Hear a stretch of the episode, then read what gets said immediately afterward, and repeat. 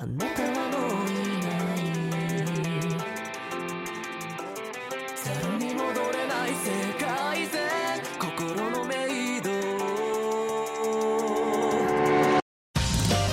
はい、カープキャスト NC でございます。さあ、えー、2021年セ・リーグも、えーラストスパートの時期、残り30試合ぐらいですか、になってきましたので、えー今一度セ・リーグを振り返って、えー残りの試合も、えーいろいろこう楽しんでいけたらなと思っております。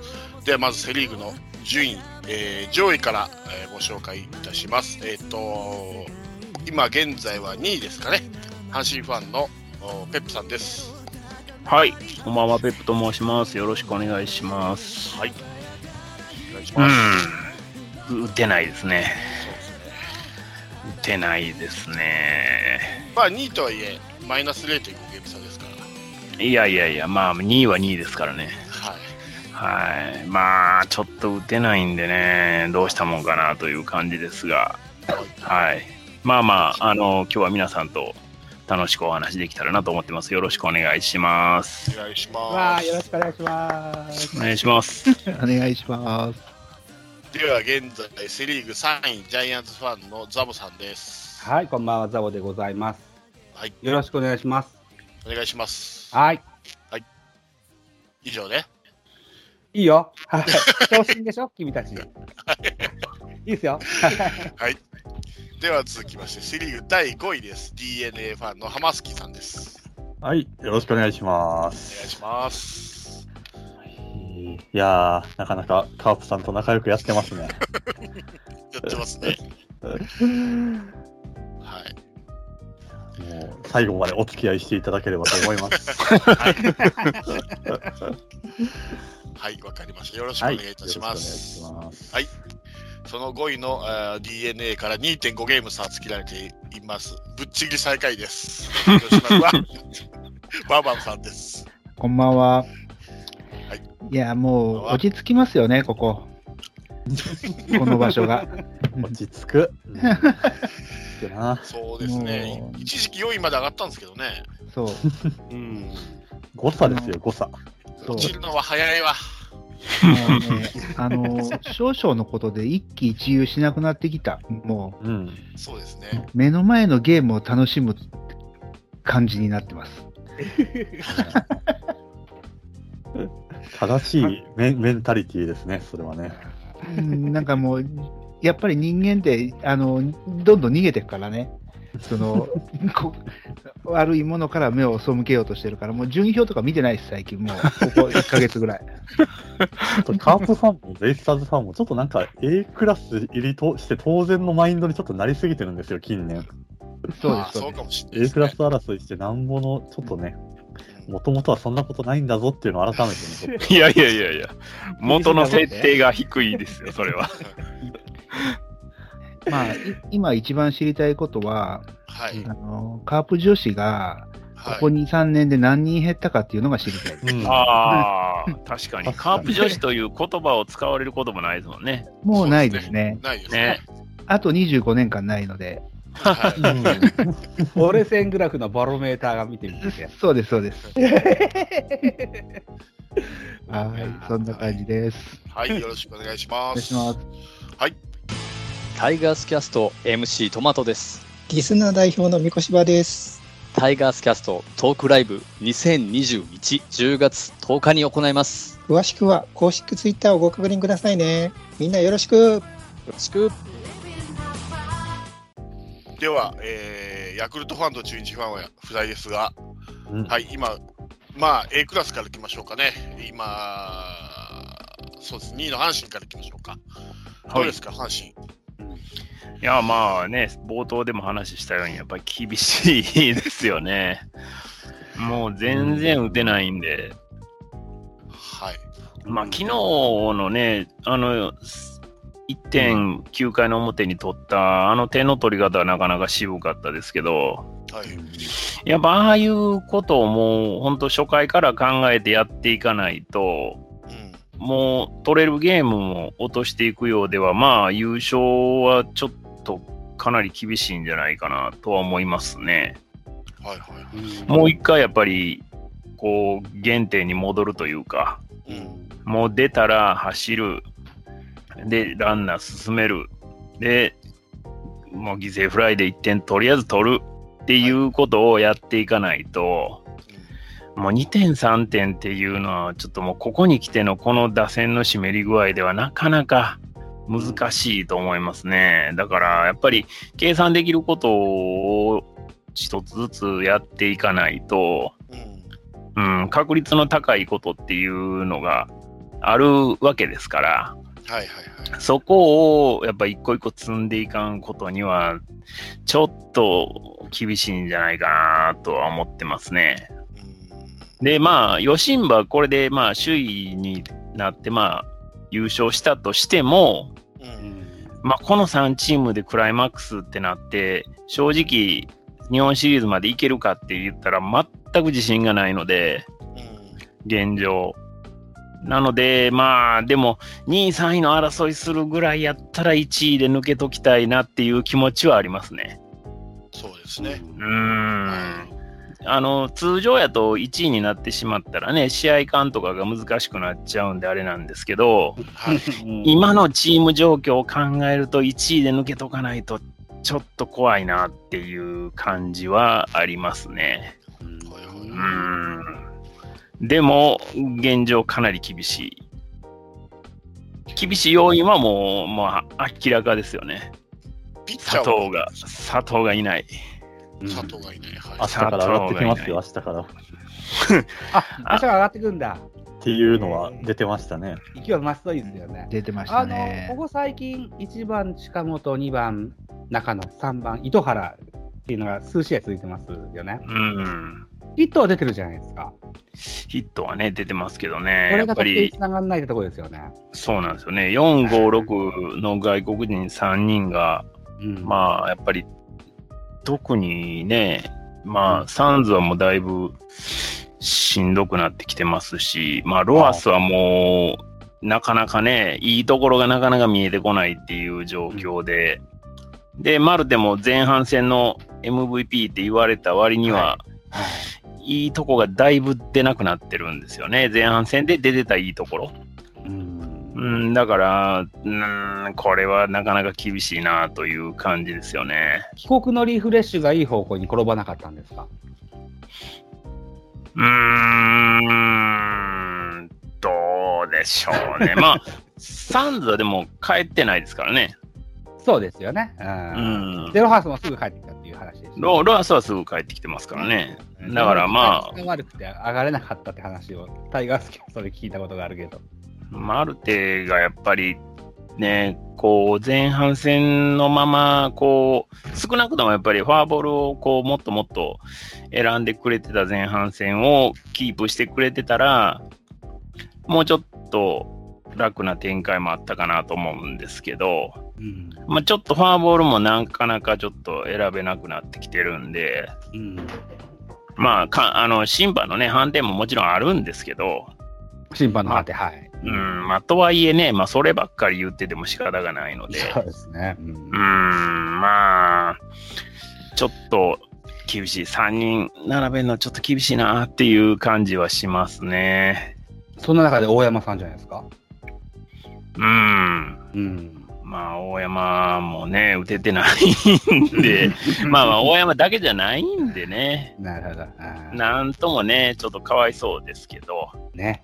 せっかくチャンスメーカーできてる分、ね、なんとか返せる選手がっていう。だか、ら、やっぱり、昨日の中日戦のやっぱり9回表のようなうん。野球ですよね。もう、サンズがもうなりふり構わず右に打って、うんランナー進めて、うんで、犠牲フライで返すっていう、うんやっぱああいうことをもう本当初回から考えてやっていかないと、うん。とは思ってますね、現状ね。はい。計算できるっていうのはやっぱああいうことやと思うんですよ。うん。願望と計算は違うんで、うん。ここでホームラン打ってくれたらええなーっていうのは願望でしかないんでう、ん。願望で監督できたらこれは、あの、誰でもできますから。ほら、うんまた、僕らのトークポジションも高いから、ほら。仕切ってください。はい。阪神の、えーっと、ピッチャー事情はどんな感じですかね、今。ピッチャー事情、まあ、8、9は問題ないですよね。そうですね。で、僕が気になってんのは、その先発で、まあまあ、青柳、まあ今日はそんなに点は取られてなかったのかな。はい負けは、負けはつきましたけど、点は取られてなかったんで、まあまあ一つ、あんちょっとほっとしてるところではありますけど、あの、秋山に対する風当たりの強さっていうのをなんとなく僕感じてて、うん。ベンチのね、うん。なんか、ものすごい早い回で下ろしたりとか、はいはいはい。まあ、昨日も僕前半でね、試合は見れてなかったんですけど、まあ、5回で降りてるっていう、で、6回で点取られてっていう話やったんで、はい。まあ、プロ野球ニュース見た限りでは、まあ、結構しんどそうなピッチングではあったらしいんですけど、うん。とはいえ、こう、ずーっと、その、秋山の時だけなぜかこう、厳しい非常な采配っていうのを矢野さんが振るうので、うん。ん、ちょっと何があんの？ここにっていうのは見てて、すごく違和感ありますね。勝ち頭、青柳と一緒に勝ち頭なんで、そうですね。うん、やっぱり現状は、まあね、西が寝違えて今、抹消になってますけど、あのー成績から言っても、青柳と秋山、日本柱で、まあ、エースとして、やっぱり働いてくれないと、うんこれからのクライマックスも、まあ、日本シリーズもいけるかどうか分かりませんけど、十やっぱり中心になってくるのはここやと思うんですよ。はいはいはい。となってきたら、この、なんとも言えん、こう、選手のこう気持ちに、こう、報わな、報いきれないような、なんか、采配というか、ベンチで座ってて、こう、涙目なってるのも見たりしましたし、うん。まあ、自分に対して不甲斐ないっていう気持ちもあるでしょうけども、うん。なんかこうね、あの、なんで俺だけって思ってんちゃうかなっていう気持ちは僕はすごくするんですよね。なるほどね。だから、秋山もうちょっと信頼して、こう、任せてあげたらいいんじゃないかなと思ってるんですけどね。あんなに広島戦では生き生き投げてるのにね。そうなんですよ。ノーヒットノーランやられかけましたからね、一時ねねえ、ギリギリギリでしたもんね。はなんかね、そこはちょっと、あの、うん見てて感じるとこではあるんですよね。い。うん、好き嫌いのレベルの話じゃないんでしょうけども、そう思いたいですけど、ななんかちょっと、下船門を僕は感じたりはしてます。はいはいはい。はい。あとは、みんな大好き藤波さんは今、どうしてますか？うん、二軍ですね。いやあれ、一時期、ちょっと掴みかけた、じゃなかったの？いやー、掴んでる雰囲気はなかったですよ。でもねね、一時期、去年か、よ、よかったですよね。ああの、後ろでね、やったりね。はいだから、やっぱり、もう先発はどう考えても僕は厳しいと思うんですよ。うん。だから、後ろで使うことを前提で考えて、うん。まあ、1イニングしっかり投げるとうん。いうことを前提で考えて、それで、えーあかんかったら再調整っていう形で、もうとにかく後ろはとにかく後ろをやるんやと。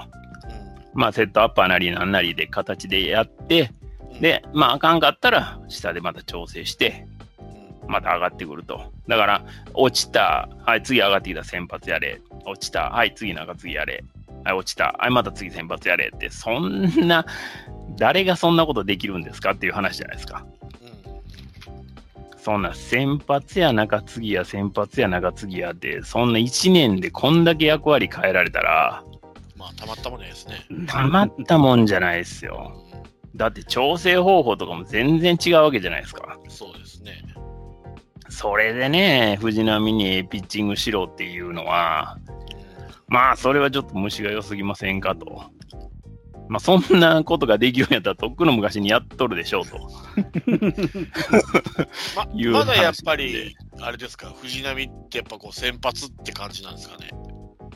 まあ、願望はあるんでしょうね、多分ね、ベンチはね。うん。だから後ろが、後ろが、その、後ろをやらすことが多分、えっ、と、何かのこう先発に戻るためのきっかけになってくれないかぐらいの感じで多分やらせてたんでしょうしっていうことなんですよね。だから最終的に先発に戻ってくると。ところがやっぱ先発に戻ってきたら、まあとにかくファーボールは出る。かといってやっぱり先発やからそんなにブンブンストレートも飛ばせないと。じゃあ怖いって言ったらもう抜けてくる球が怖いだけで、ピッチャーとして抑えられる怖さっていうのとは違いますもんね。そうですね。で、やっぱりこう彼のメンタルとかを考えたら、ちょっと揺さぶってあげれば、まあまあストライクは入らなくなりますよ、それは。あんだけ普通でもストライク入らへんねやから。もう思い切って中継ぎ専門じゃないですけど、に切り替えていった方が、あ、僕はそれがいいと思います。うん、本人のためにも、チームのためにもいいんじゃないのかなと思うんですそう、そういうことです。だから、あの、まあ、去年、えー沢村が、まあ、ロッテで、こう、生き、生き返った。はい。で、今年は国吉が同じポジションで生き返った。ようにとんな3人な。そうなんですよ。タイプが似てるわ、国吉と。そうなんです。だから、素質はもうみんなが認めるところじゃないですか。そうですね。うん。だから、それをもうトレードで出して、そういう安売りはしたくないって言うんやったら、もうタイガースで、あのポジションでやらしてあげる。で、ダメなら落とす。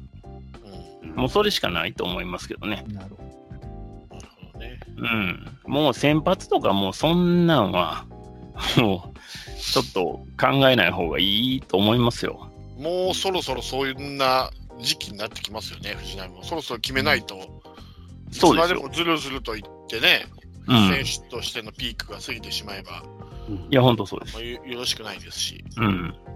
まあ、もっと言えばね、この間、あの、ザブさんのとこにお邪魔した時にも話させてもらったんですけど、僕はもう3年、4年ぐらい前からもうトレード出してあげた方がいいとずっと思ってたんで、も うやっぱり、あんなね、懲罰160球とか投げさせるぐらいやったら、もう商品としてちゃんと出して、で、いい選手と交換してっていうのがお互いのためやったと思いますけどね。なるほどね。うん。ちなみにね、ああ、どうぞどうぞ。あ、ごめんなさい。いや、ちょっと聞きたかったんですけど、はいあの、まあ、8回、9回が万全だからっていうことがあると思うんですけど、はい。引き分けの数が異常に少ないじゃないですか、阪神。非常に少ないですね。それなんだろうな。うん、だからこれ、あの、昔な、ちょっと僕の記憶定かじゃないですけど、80年代になんか、あったんですよね、こういう引き分けの数で、あの、優勝争いが決まったというか、はいはい。え一番勝ち星がその三つどもえで少なかった中日が、引き分けの数が多いから優勝したっていうことがあり得るんで、はい。阪神今年勝ち星一番取っても、ね、優勝逃すっていうこと十分あり得ますよね。そうそう、十分あります。まあ、現に今、マイナス0.5なんで。そうですよね。そうです、そうです。これって、あれですね、最初はちょっと面白いなと思ってましたけど、なんかしっくりこないですね、これで勝ち星が少ないチームそう。で、その時の、はいあの、ちょっと何年か調べてくればよかったんですけど、80年代前半だったと思うんですけど、中日がそれで優勝したんだけど、確かね、その時僕、家が中日新聞だったんですごい書かれてたんだけど、でいやあの実家が静岡なんでね。はいはいはいで、あのね、年間の総試合数の半分以下の勝ち星で優勝してるんですよ、確かその時。ええうーんそうなんだ。130でしたよね。確か130、だから65勝以下で確か優勝して、はいはいはいあこれってどうなんだ、優勝としてっていうのが、なるほどね。すごい書かれてたんで、うんやっぱりこの、引き分けがね、まあ今年はね、しょうがないとしても、コロナのあれがあったから、はいそうですね。異常に多くてっていうような、ほんでまあ、まあ、引き分け狙いの節もあるじゃないですか、そのチームによっては。はいはい。うん、ああいうのってやっぱ、見てて、最初はこういうのもありかなと思ったけど、だんだん気持ち悪くなってきて。そうそうそう、今ちょうど俺それなんですよ。そうそう。で、阪神のこの状態と、ね、を見ちゃうと、これで阪神がすごい、ものすごい勝ち星上げて優勝できなかったって、なんか変だよねってなるよね、これ。なりますう。ん。抜群に少ないですね。抜群に11少ない球団2桁以上なんだけど、阪神だけ5なんですよね。そうです、そそうです。すごい、これ何年、何なんだろうな。いや、まあ、あ、そんだけ買ってたんですよね。まあまあ、そりゃそうですわね。勝ってたしうん、追いつかれてないんでしょうね、最後。だからそうです。だからうんリードしたら、先制でリードしたら8割方勝ってるんですよ。うん。勝ちパがしっかりしてってことか。そういうことですね。ああ。なるほど。だから、まあね、まあまあ、ルールなんでね、仕方ないとはいえ、まあ、どう考えるかですけどね。うんあーやっぱりまあでも調べたら、さっきのやつ、82年だな、中日。そうですね。おお、82年か。64勝で優勝してますね。うん。半分以下ですね。2位の巨人が66勝。うん。こうなっちゃうね。え、80、その、な何年、監督、誰の監督の時ですか？この時誰だろう星野さんじゃないかな、これ。星野か。ああ、うん多分この時。ああ。そうか。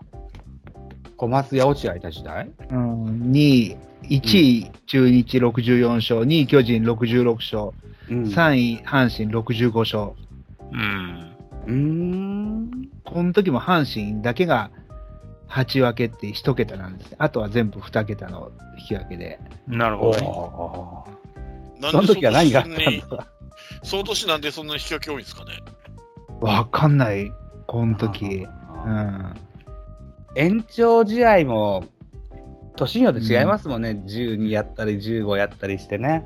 今年はないですね。そうですうんえしっかり調べてみないとわかんないけど、ーあ、その時間はなるほどね。か っあーはい3時間で延長で新しいイニングに入らないルールを変更したんだけどこれがやっぱ引き分けの数で勝ち星が少ない方が優勝っておかしいって言って、あー3時間20分に戻したんだって。なるほど、なるほどう。んありましたね。ありましたよね。ありました、あり自ました。然逃すとか、そういう人たちが多くいたから、みたいな話だったでしたっけね。時間短縮みたいな感じでね。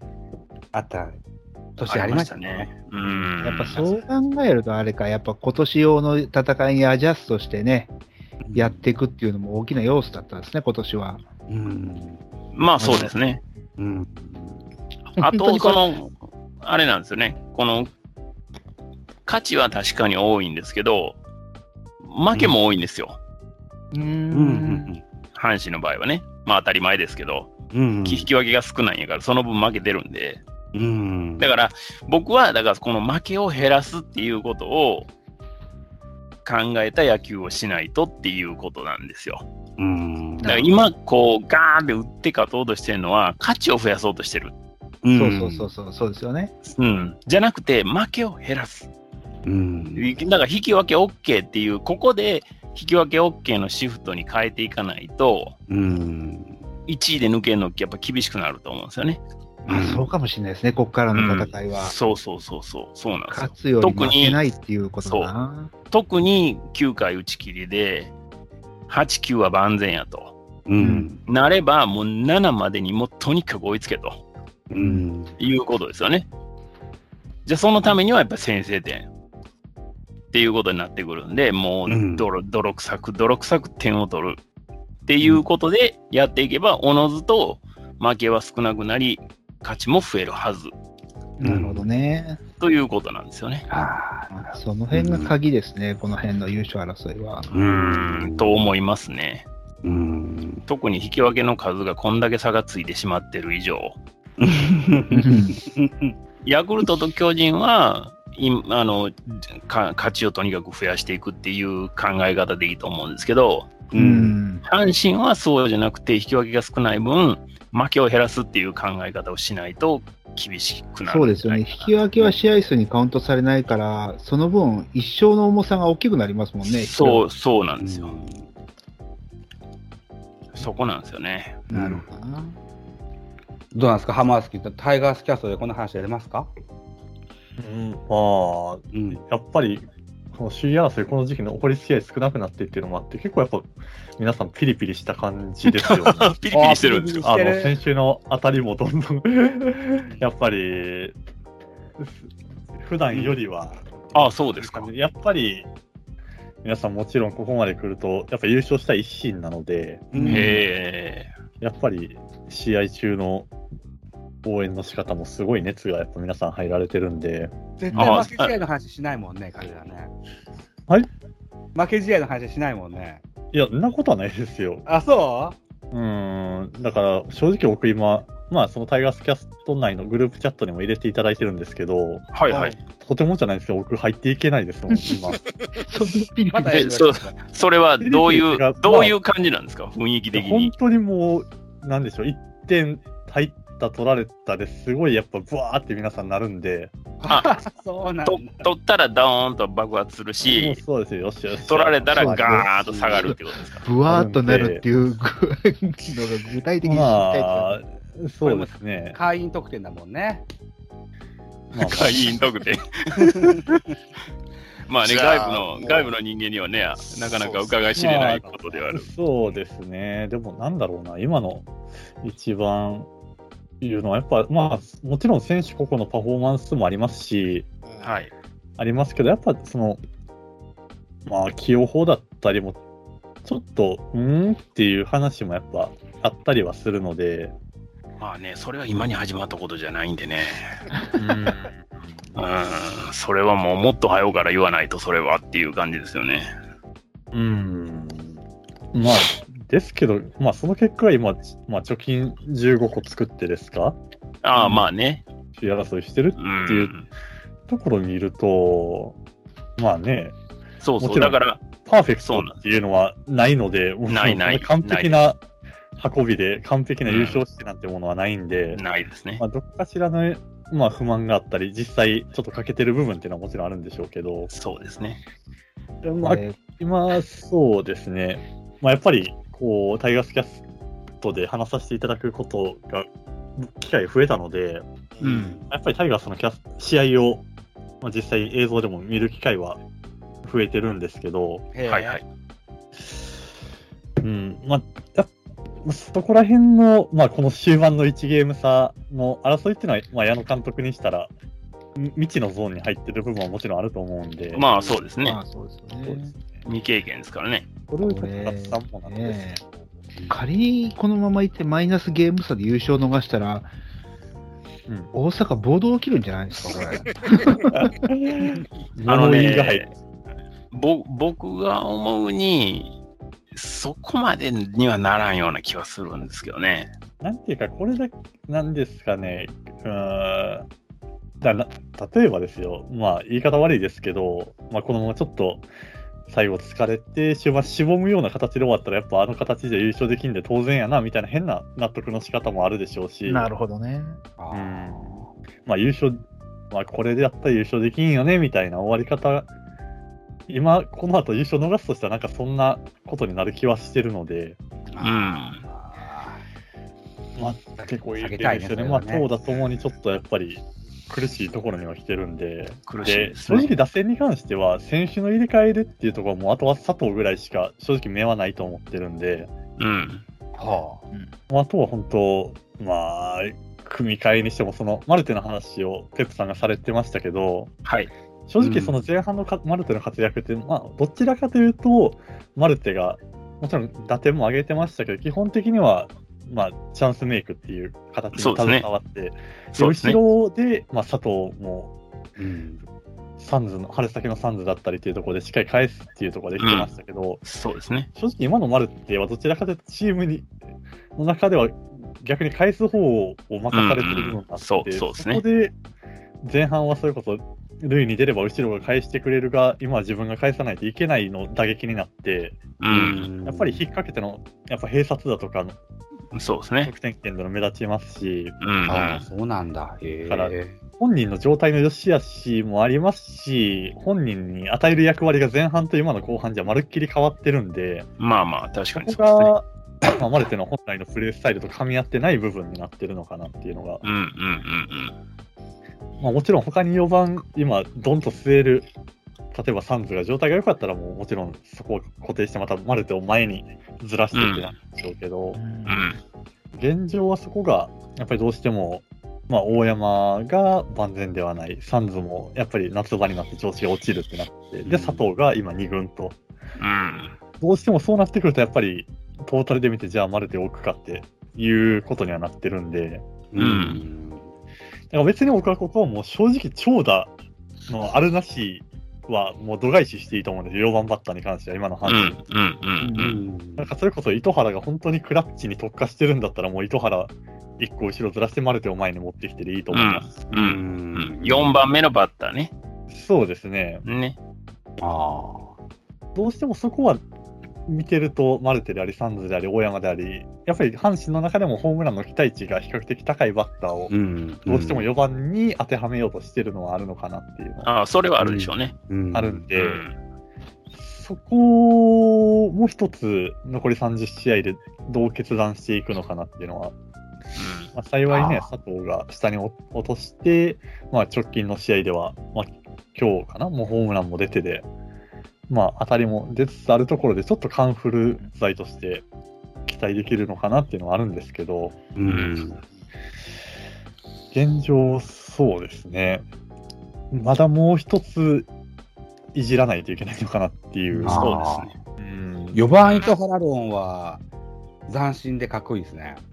まあ、それが糸原かっていうのもあるんですけど、うん。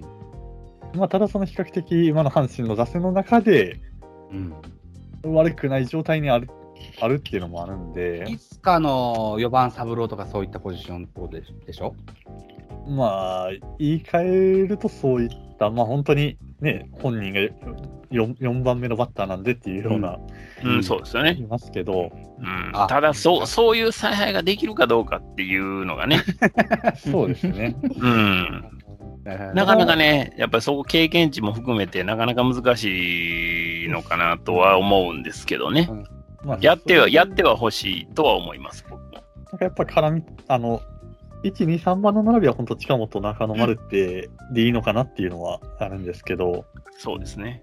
うん、で、まあ、もっと言うと、その、打線のその打順に求める役割っていうののその固定観念が今、その浜助さんがその 4,、うん。4番の考え方っていうのを変えてっていう話ともうん通じるところやと思うんですけど、うん。その打順に応じたバッティングみたいなところをちょっとなんか固定観念強すぎるかなという気もするんですよね。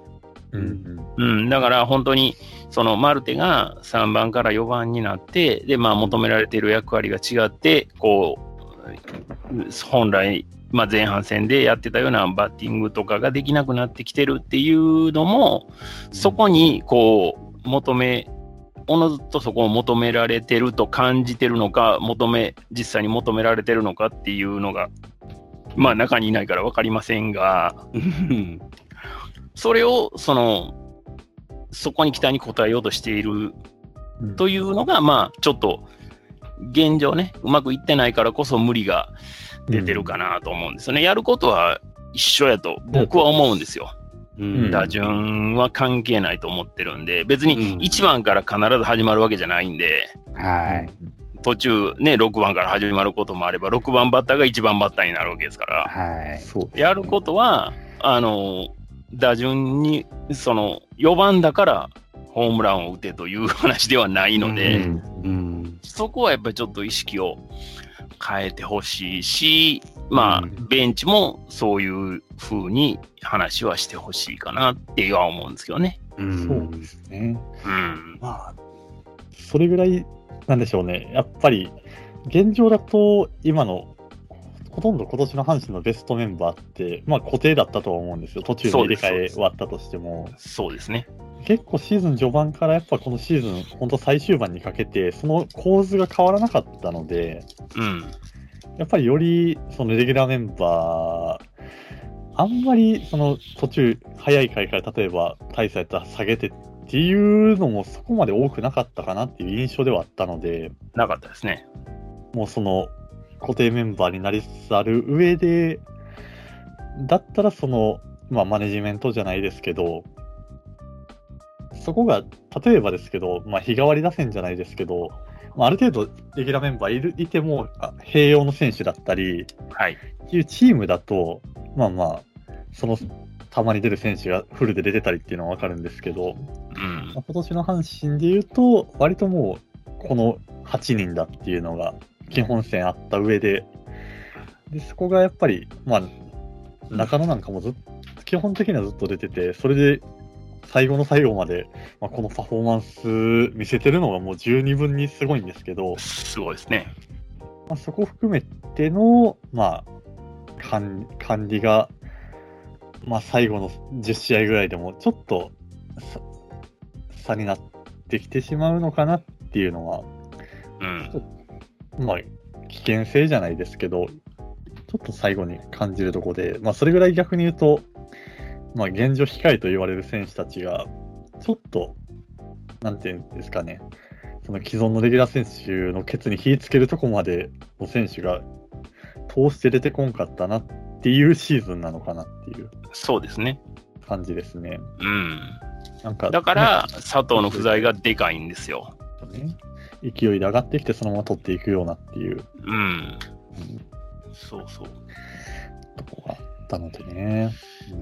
うん。前にね、カープキャストに出させていただいたときに、あの、バオバブさんに聞かれて、僕が話したんですけど、その好調の要因は、やっぱりライトとショートが決まったっていうところがでかいっていう話を前にしたと思うんですけど、そのライトがやっぱり今、まあ、2, 2軍に回した1軍が帰ってくるかもわかんないんですけど、うんうん、このやっぱ不在は、まあまあ、あの、いた時からこう不調を引っ張ったっていうのはもちろんありますけど、はい。これはまあ、むちゃくちゃでかいですね、やっぱりね。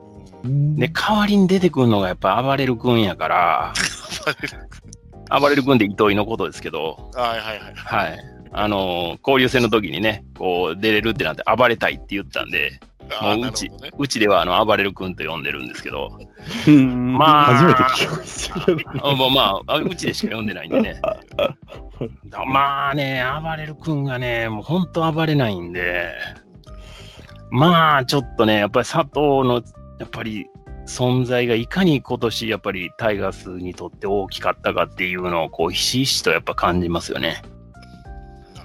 そうでしょ？うんねうん。象徴的本に当に厳しい。うん。うん、本当に厳しい。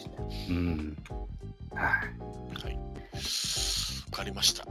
じゃあ、あれですね、あの、ハマスキーさんは、グループチャットで、あれですね、DNA と阪神がやる試合の場合は大変ですね。なんか、喜ぶわけあ、いやにもいかない、し。別にそっちはいいんですけど、はい例えば、昨日、京都ヤクルトに負けてるんで、え多分内心、あんまりグループチャットで言われないですけど、使えねえなって多分絶対思われてるんですよ。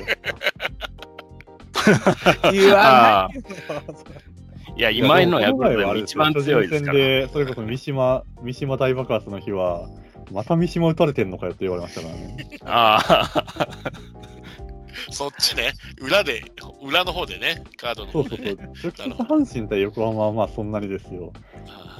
あだから巨人とヤクルトでやってる、勝ってる時逆に勝ってる時すごい喜んでくれますけどね。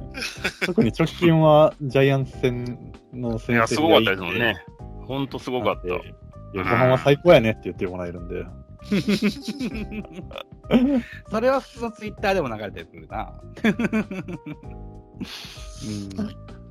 まあね。はいまあそれぐらいでも本当に、まあ優勝争いのかを全力で楽しむ感じがいいですね。はい。今年はあれですよね、いつもみたいにこう、ぶっちぎりのチームがないんで、最後までいや、分かんないですよね。いやここ近年ずっとそうじゃないですか、独走が続いたんで、そうですね。うん、うん。久々に最後まで楽しめそうだなと思って。本当。はい。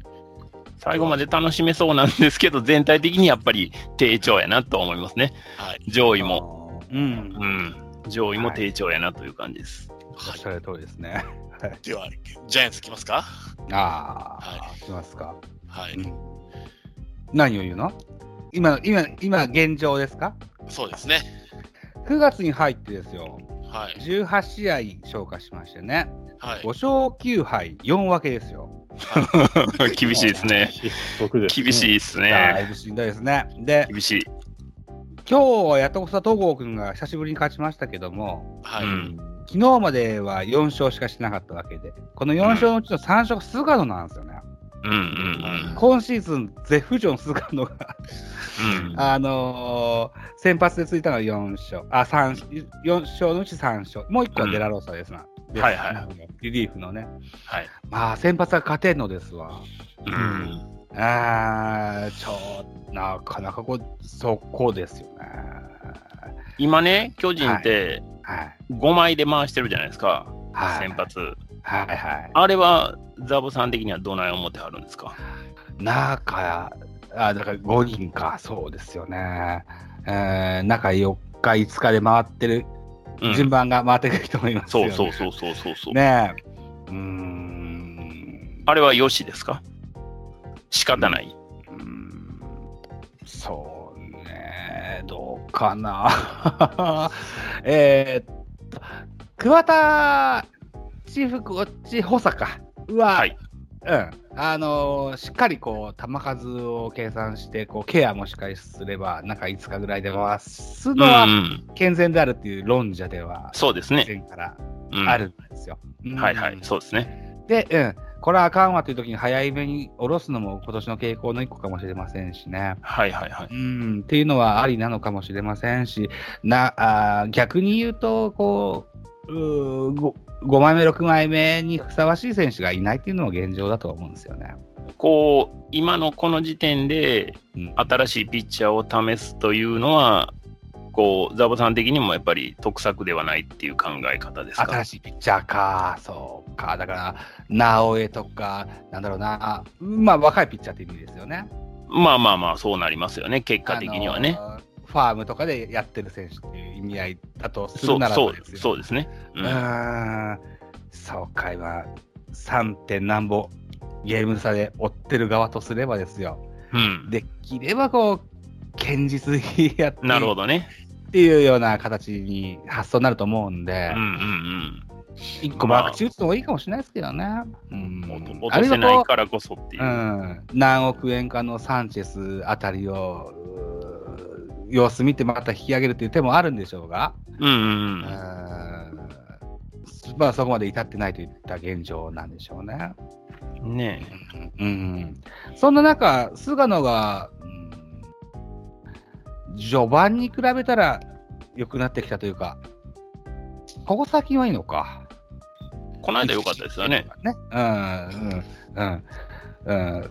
うん、そこは一個助かってますけどね。まあ、だからうん高橋ですとか、今日は戸郷君勝ちましたけど、あのあたりですよね。うん、あと山口俊も最近は勝ててないですしね。全然ですよね。あーうんまあ、この辺の先発陣の整備がつくと、うんリリーリリーバーは、デラロス、えー、とビエイラも帰ってきましたしね。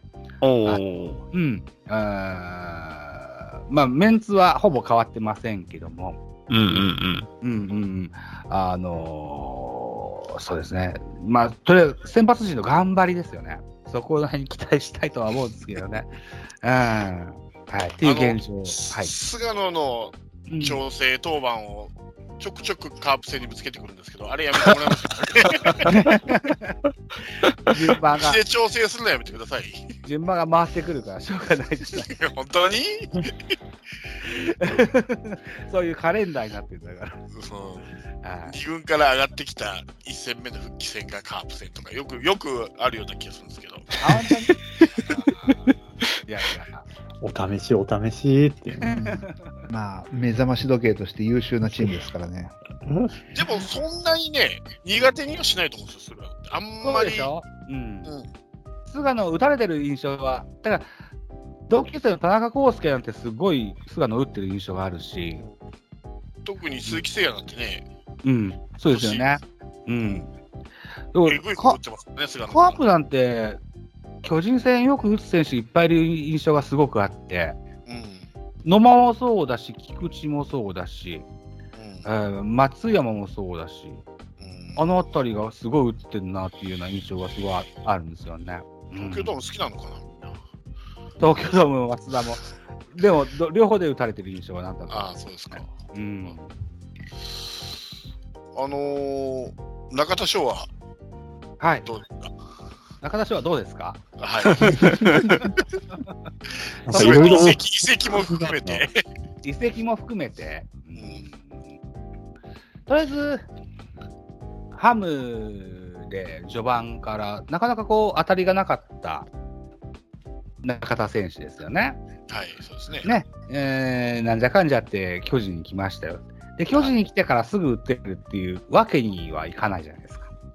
うん。石田目かなんかにた打ちましたね、ホームランを。ホームランは出ましたね。うんああ、うん。だでも今1割南部だと思うんだよ。そうですね。うーん。うんあの、まあ、そうな。でも、うん、だから、だ言から葉が詰まる。めっちゃ言葉がつくんで。とりあえず、あの手のタイプは使っていかんと上がっていかないと思うんで、うん。出る、出るは良しとしてると。出るはっていうか、そのファースト一番手に、として出るもんなんかねっていうのは一つあるんですけどね。その中地の状態がそこまで悪くもなくっていうのももちろんありますし、はい。まあ、中地が助かってるのが択肢も、、まあ、中地が助かってるのが、あの、へそ曲げないとところなんですよね。中田が来たから、じゃあ中田使うってなって、なんでやねんって、へそ曲げる選手がいるんでしょうけれども、うん。中で結構耐えてくれって言って、で、なんだろうな、中田も中地も右のファースト選手に現状なってますけれども、はい。ね、えー、多分調子見てじゃなくて、中田の調子を上げるために今使ってるような印象があるんですけどね。そのために中地は割り、バッターボックスの数の割りを食ってるかもしれませんけども、そこをちょっと今現在我慢してくれてる印象が あります。うん。で、まそれでも、あの、出た時にはしっかり仕事をしてくれてるの助かってると。まあ、そこの中地のその我慢っていうよりは、チームとしてそこなんかなっていうのは一つ気になってますけどね、その中田の我慢が、うん。まあ、この最後の終盤のスパートにかけての原監督の中でそこまでウェイト高いものなのかっていうのは、ああ、だから火力っていう部分で言うと、中田翔選手には期待は高いのかもしれませんよね。うん。い一まあ個こう、それこそその、導火線に火がつくと、さっきおっしゃられたところで言うと、その、まあ、今年はハム在籍時の春先からもちろん状態が上がってないっていうのもあったんで、うん。まあ、もちろん体のコンディションの話もあるんでしょうけど、うん。うん、まあ、正直そこを待つ、より打てる手はあるとは思ってるんで、その中う田、ん。スタメンで出し続けて、調子が残っ上がって、まあ、ジャイアンツ勝たせてくれるっていうよりも、かける他に要素はあるんじゃないかなっていうのは、正直、まあ、外から見てる分にはすごい思うので、そうですね。まあ、うん言い方、すっごい悪い言い方すると、ああいう経緯で取ってきたからには使わなが乗っかってるんじゃないかって、まあ変なね、なるほどね。考え方もしちゃうわけですよ。うんそうですか。うん。あの、中島がね、まあはい。今非常にあの、いい、こう、腐らずにやってくれてるっていうお話があったじゃないですか。はいであの、中島もここに来てそういう境地に多分達したと思うんですよ。少なくとも、あの、メジャーから戻ってきて、はい。オリックスでやってた頃って、ええそんな気持ちは少しもなかったと思うんですね。おらついてましたね。うん、と思うんですよ。で、あの、今、まあ中田の話が出てましたけど、うん。中田も、やっぱり、その、今その中地中島の心境にはやっぱり慣れないと思うんですよね。はい。で、そのためには、やっぱり、その、まあ、栗山監督が原監督に直談判をして、うん巨人で取ってくれとはいいうのは、その、やっぱり中田を、こう厳しく、中田に厳しく接することができる、もちろん、あの、ハムと巨人の良好な関係っていうのはもちろんああった上ででしょうけど、中田に厳しく接しられるっていうのはやっぱり原監督しかいないっていう現状があって、うん。無償トレードっていうことになったと、まあ僕は見てて思うんですね。うん。となると、やるべきことは僕は中田をこう、まあ調子が上がってない状態で使い続けるんじゃなくて、うん。調子が上がらないんだったら下に折れと。いうこの厳しい使い方うん。が僕はあの本来求められるものだったんじゃないかなとは思いますけどね、僕は見てて。あなるほど。それを、中田、中田、このカープ戦で上がってきたんですよ。あの、ちょっと前に2軍いたんですよね。そうですね、いましたね。うん。2軍でね、5割とか何本とか打っちゃうんですよ。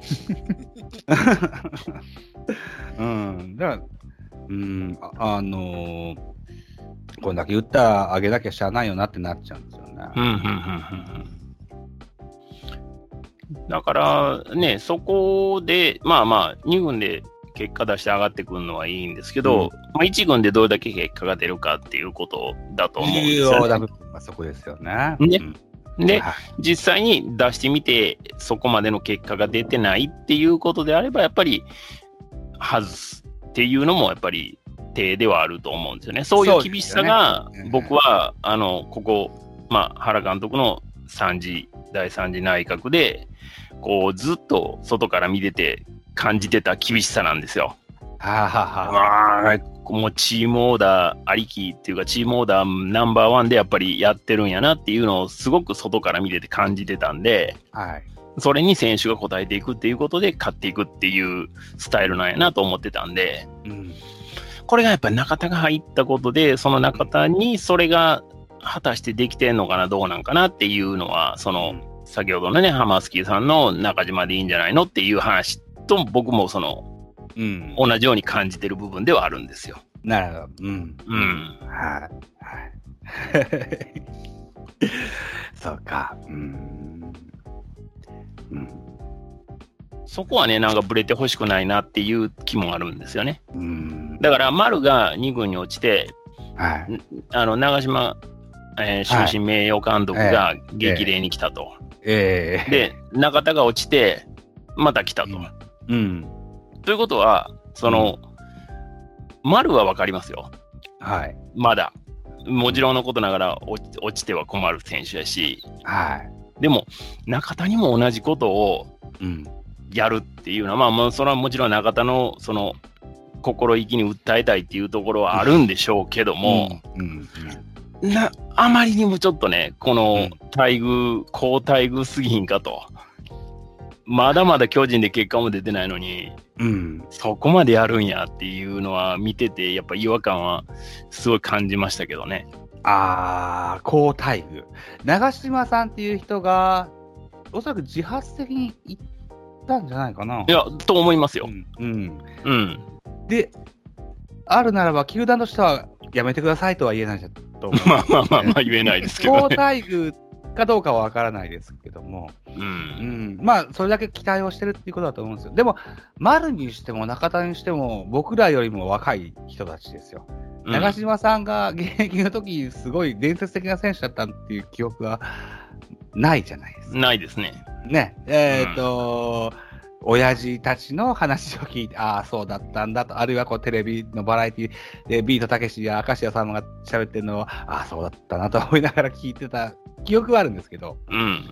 プレイしてる長嶋茂雄を僕は知らないので、うん。うん、大変、あのーシンボリックな選手だっていうことは知ってるんですけどね。うん。で、うん、現役の選手たちはそこまでこう、とは思うんだけど、う。うんん、まあ、うん、まあ、中島さんにしてみたらして、あの、チームの後輩になるのであればと、えー手を貸そうかというようなことを思われるタイプの方の人なので、うん。う。うんん、だと思うんですけどね。まあまあ、中田翔にしてみたら、えー入団経緯っていうのはなかなか経、えーえーいびつな形で相手は来てますけれどもですよ。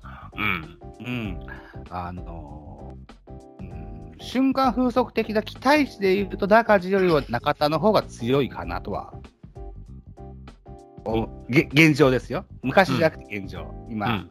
2021年のはいこの時で言うのであれば、うんはい。1試合3発4発打ちそうな中田かなと思うので。ああのこれ30試合、えーっとだから第3コーナー回った後の馬の尻叩くぐらいはい。うんのやつで期待でが強いのは中田なのかもしれないかなとは思うんですよね。う。うんん。うん。そう。個人的な意見ですよ。なるほど、ななるほど、なるほど。はい。はい。はい。です。うん。まあ、にしても、うん。あのー打てず守れずの中で、この位置にいる現状っていうのは、まあまあ、まあそこそこかとは思いますよ。はい。はい。そうですね。あの、松原がいいですよね、とにかく。はい。まず、ありがとうございます。は いいや、もう、いや、すごいですよ、本当に。うん。本当にすごい。うん。で、なんだろよくポジション取ったなっていう。う。これで梶谷が帰ってきたら梶谷譲るのかな？譲ってほしくないんですけどね。いやいや、それはなしで、それはなしでしょう。それはなしだと思いますよ。うん外野はでもだって別にわざわざ松原のけることないじゃないですか。今日だって、クイーンえ、アップ梶谷ってどっかで他できるんだっけ？まあ、だから梶谷を今後はもう下手したらレフト回したりになるんじゃないですか？外野じゃん、ね今。今後ののこと考えるともう松原をあえてレフトに持ってくる理由もないでしょうし、うんまあ、梶谷も肩のことがあるんで、最終的にはもうそっちに落ち着くこともあるでしょうし、うんうん。まあ、現状クリーンアップ亀井ってファーストできないうのも寂しいですし、できないか。あんま聞いたことないもんな。ファファースト？うんファーストももう中田いらないじゃないですか。中田いらんじゃないですか。もう完全に中田いらないじゃないですか。なんで完全じゃないよ。併用したりじゃん、別に。梶谷と中田を。はいろんな考え方ができると思うんだけど、あ、まあでもの、ノクとしたら亀井の方でしょう。うんそうね、亀井なんで5番使ってんだろうな。うん。ハイネマン、ハイネマンも1打席で勝負するのはしんどいと思います。しんどいでしょうねう。んうん、それはしんどいでしょ圧倒的に打数が足りてないですよ、それこそ。う。そうですね。ううんん。そりゃそうです。まあ、結構ね、守れるところも見せてる以上は、平均はの待ち寿司してるね。うん、なんか、狙ってやってんのか、たまたまそうなってんのかよくわかんないトリッキーなことやってますけど、うん。飛んでくる打球が読めないからな。たまたまでしょうね。うん。ああ、そうですね。岡本がいいバッターだなって思うところだけですね。はいい、やおわかりました。岡本は素晴らしい。うんおすおごいな雰囲雰囲気あるなってずっと見てますよ。はすば素晴らしいですね。い。はい。村村上もすごいけど、岡本もすごいです。はい。すごいです。はい。どうですか？巨人パート。こんなところでいかがですか？わかりました。はい。では、えーっと、はあちょっとこれから暗くなるかもしれませんが、いい感じでいきましょうか。じゃあ、5位の DNA お願いします。ああ、なんか、まあ、楽、楽、楽ですよね。そんな、首位争いのピリピリした感じがないので、気楽に。達観してますな。やって今年は特にうちなんかもうスタートを下振れで突っ切ったので、もうそっからはもうね、そうですよね。出だしがちょっと外国人のね、関係で。もうあったんで、うんもう正直もう、達観もクソもねえなっていうのは、まあ、いねそうですまあね。正直、うん今の9月とか後半入っては、多分まあ5割以上ではやってるはずなんで、そうですね。うん。一番勝ってるんじゃないですか？まあ普通に現状を一番楽しんでるんじゃないかなっていうとこはありますね。まあ、なるほどね。三浦監督の1年目で、まあ、スタートこそやっぱり目指す野球とその実際のチームとのその噛み合わなさっていうところうんでちょっと歯がゆいところはありましたけど、そうですね。まあ、このチームはこういう野球するしかねえんだなっていうのが、やっぱどんどん三浦監督が分かっていくのは面白かったですけどね。うんうんチームはやっぱり結局のところは、やっぱりいわゆるスモールベースボールであって、あってっていうところ足を絡めてっていうのは極めて難しいっていう境地に行き着いてからは、うん。うん。まあ、ベイスターズってこうだよねっていう野球になって、うん。まあ、それが結局、良くも悪くもあるんですけど、うんうんうん。やっぱりそのカンカンカンといい時打者何人かね、続けばビッグイニングにもなりますけど、うんなりそれが全。くやっぱ安定はしないので、うん。今日みたいに打てない日はもうすんなりっていう感じにはなるんで、そうですね。まあ、ダーのチームはやっぱそうなっちゃいますよね。もちろんそのね、シーズン当初からやりたかった、打てないなりに1点取る野球っていうのは、もちろんもっと進めてほしくはあるんですけど、うん。そのためには、まあ多分前回ね、こうやって話させていただいたときに話したんですけど、そのためにはもうそもそものラインナップの選手がある程度顔ぶれ変わってこないと難しいよっていう、そうですね。今のその佐野、オースティン、宮崎、牧、外っていう並びだと、まあ、なかなかそういう野球にはならないのかなっていうう。ん。まあ、そこにね、ちょっと来年以降森くんが入ってきたりとか、うん。まあ、ちょっと、もしかしたら宮崎も来年ベイスターズにいるかどうかっていうところの話にもなってくるので、うんうんそこでまた違う選手が、足のある選手がスタメンに入ってくるようになると、ちょっとは、ちょっと攻撃のバリエーションも変わってくるとは思うんですけど、うん。そうですね。まあ、現状はちょっとね、やっぱり例年の感じにはなってるんで、うん。やっぱ並びで見て、ね、やっぱり3割バッターが今4人いて、すごい。ホームランすごい2桁打てるバッターも、まあ、5、6人ですかね、すごいね。スタメンに並んで、すごい。まあ、申し分ないじゃないんですけど、ねダーに関しては申し分ないですよね。いかんせん、ただ、その、数並べ数字で並べたほどの得点力はやっぱないんですよね。うん。これ見ると、あれですね、盗塁が圧倒的に少ないですよね、DNA って。25まあ多分しかないですね。中野、中野と同じぐらいだと思うんですよね。中野イコールベイスターズみたいなところがあるんで、うん。まあ、それ、この中で誰が走るかって言ったら、桑原以外の選択肢がないので、うんそうですね。まあ、なるべくしてではあるんですけど、うん。まあ、はっきりと特徴が出てますよね、数字にね。そうですね。うん。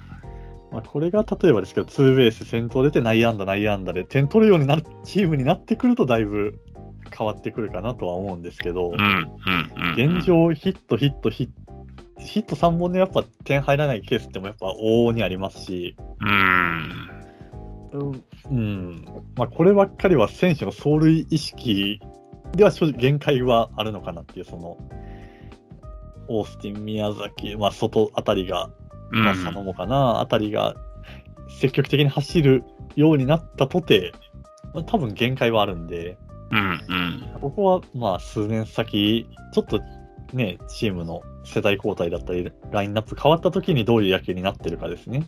うん。そこでなんか、三浦監督のもう、ね、もう、押す選手、この選手使っていくぞっていう、その象徴的な選手が、この三浦監督の就任期間の間に誰か出てきてくれるといいなっていう。そうですね。まあ、森君が多分筆頭ではあるんですけど、うん。うん。多分ね、まあ、いわゆる今のベイスターズにはいないスピードスターっていう選手なんで、うん。うん。が、まあ、例えば外野にもそういう選手が、桑原も、の、まあ、後釜になるような選手っていうところも出てきてくれるといいなとは思うんで、うん。まあ、そうですね。まあ、現状、そこまで不満はないですよ。うん。チーム全体としても。はいはい。後半になってピッチャーもようやくちょっと整ってきてはいるので、そうですよね。先発もある程度うん。みんなよく投げてくれてるので、だからこれを来年頭からやればっていうんですけど、なかなかそうならないんですよね。うんうん。面白いもので。そうですね。後半固まった感じで来年は頭からいけばもう優勝や言うてるんですけど、来年の春になったら多分また同じようなことやってるんですよね。なるほど。浜口、は浜口、東ってどうなってる東がまあ後半になってから下で投げ始めて、今、7イニングぐらい投げれるようにはなってるんで。多分最後の最後にい一軍で最後投げてっていう形にはなると思いますよ。うん。まあ、本格的な稼働はもうもちろん来年からですね。うんうんでは今でようやく100球投げるぐらいになってきたんで、うん。うん。まあ来年の開幕に合わせてもらうっていう意味でも、多分それこそシーズンの最終戦近くに多分投げるんじゃないかなっていううん。感じですかね。なるほど。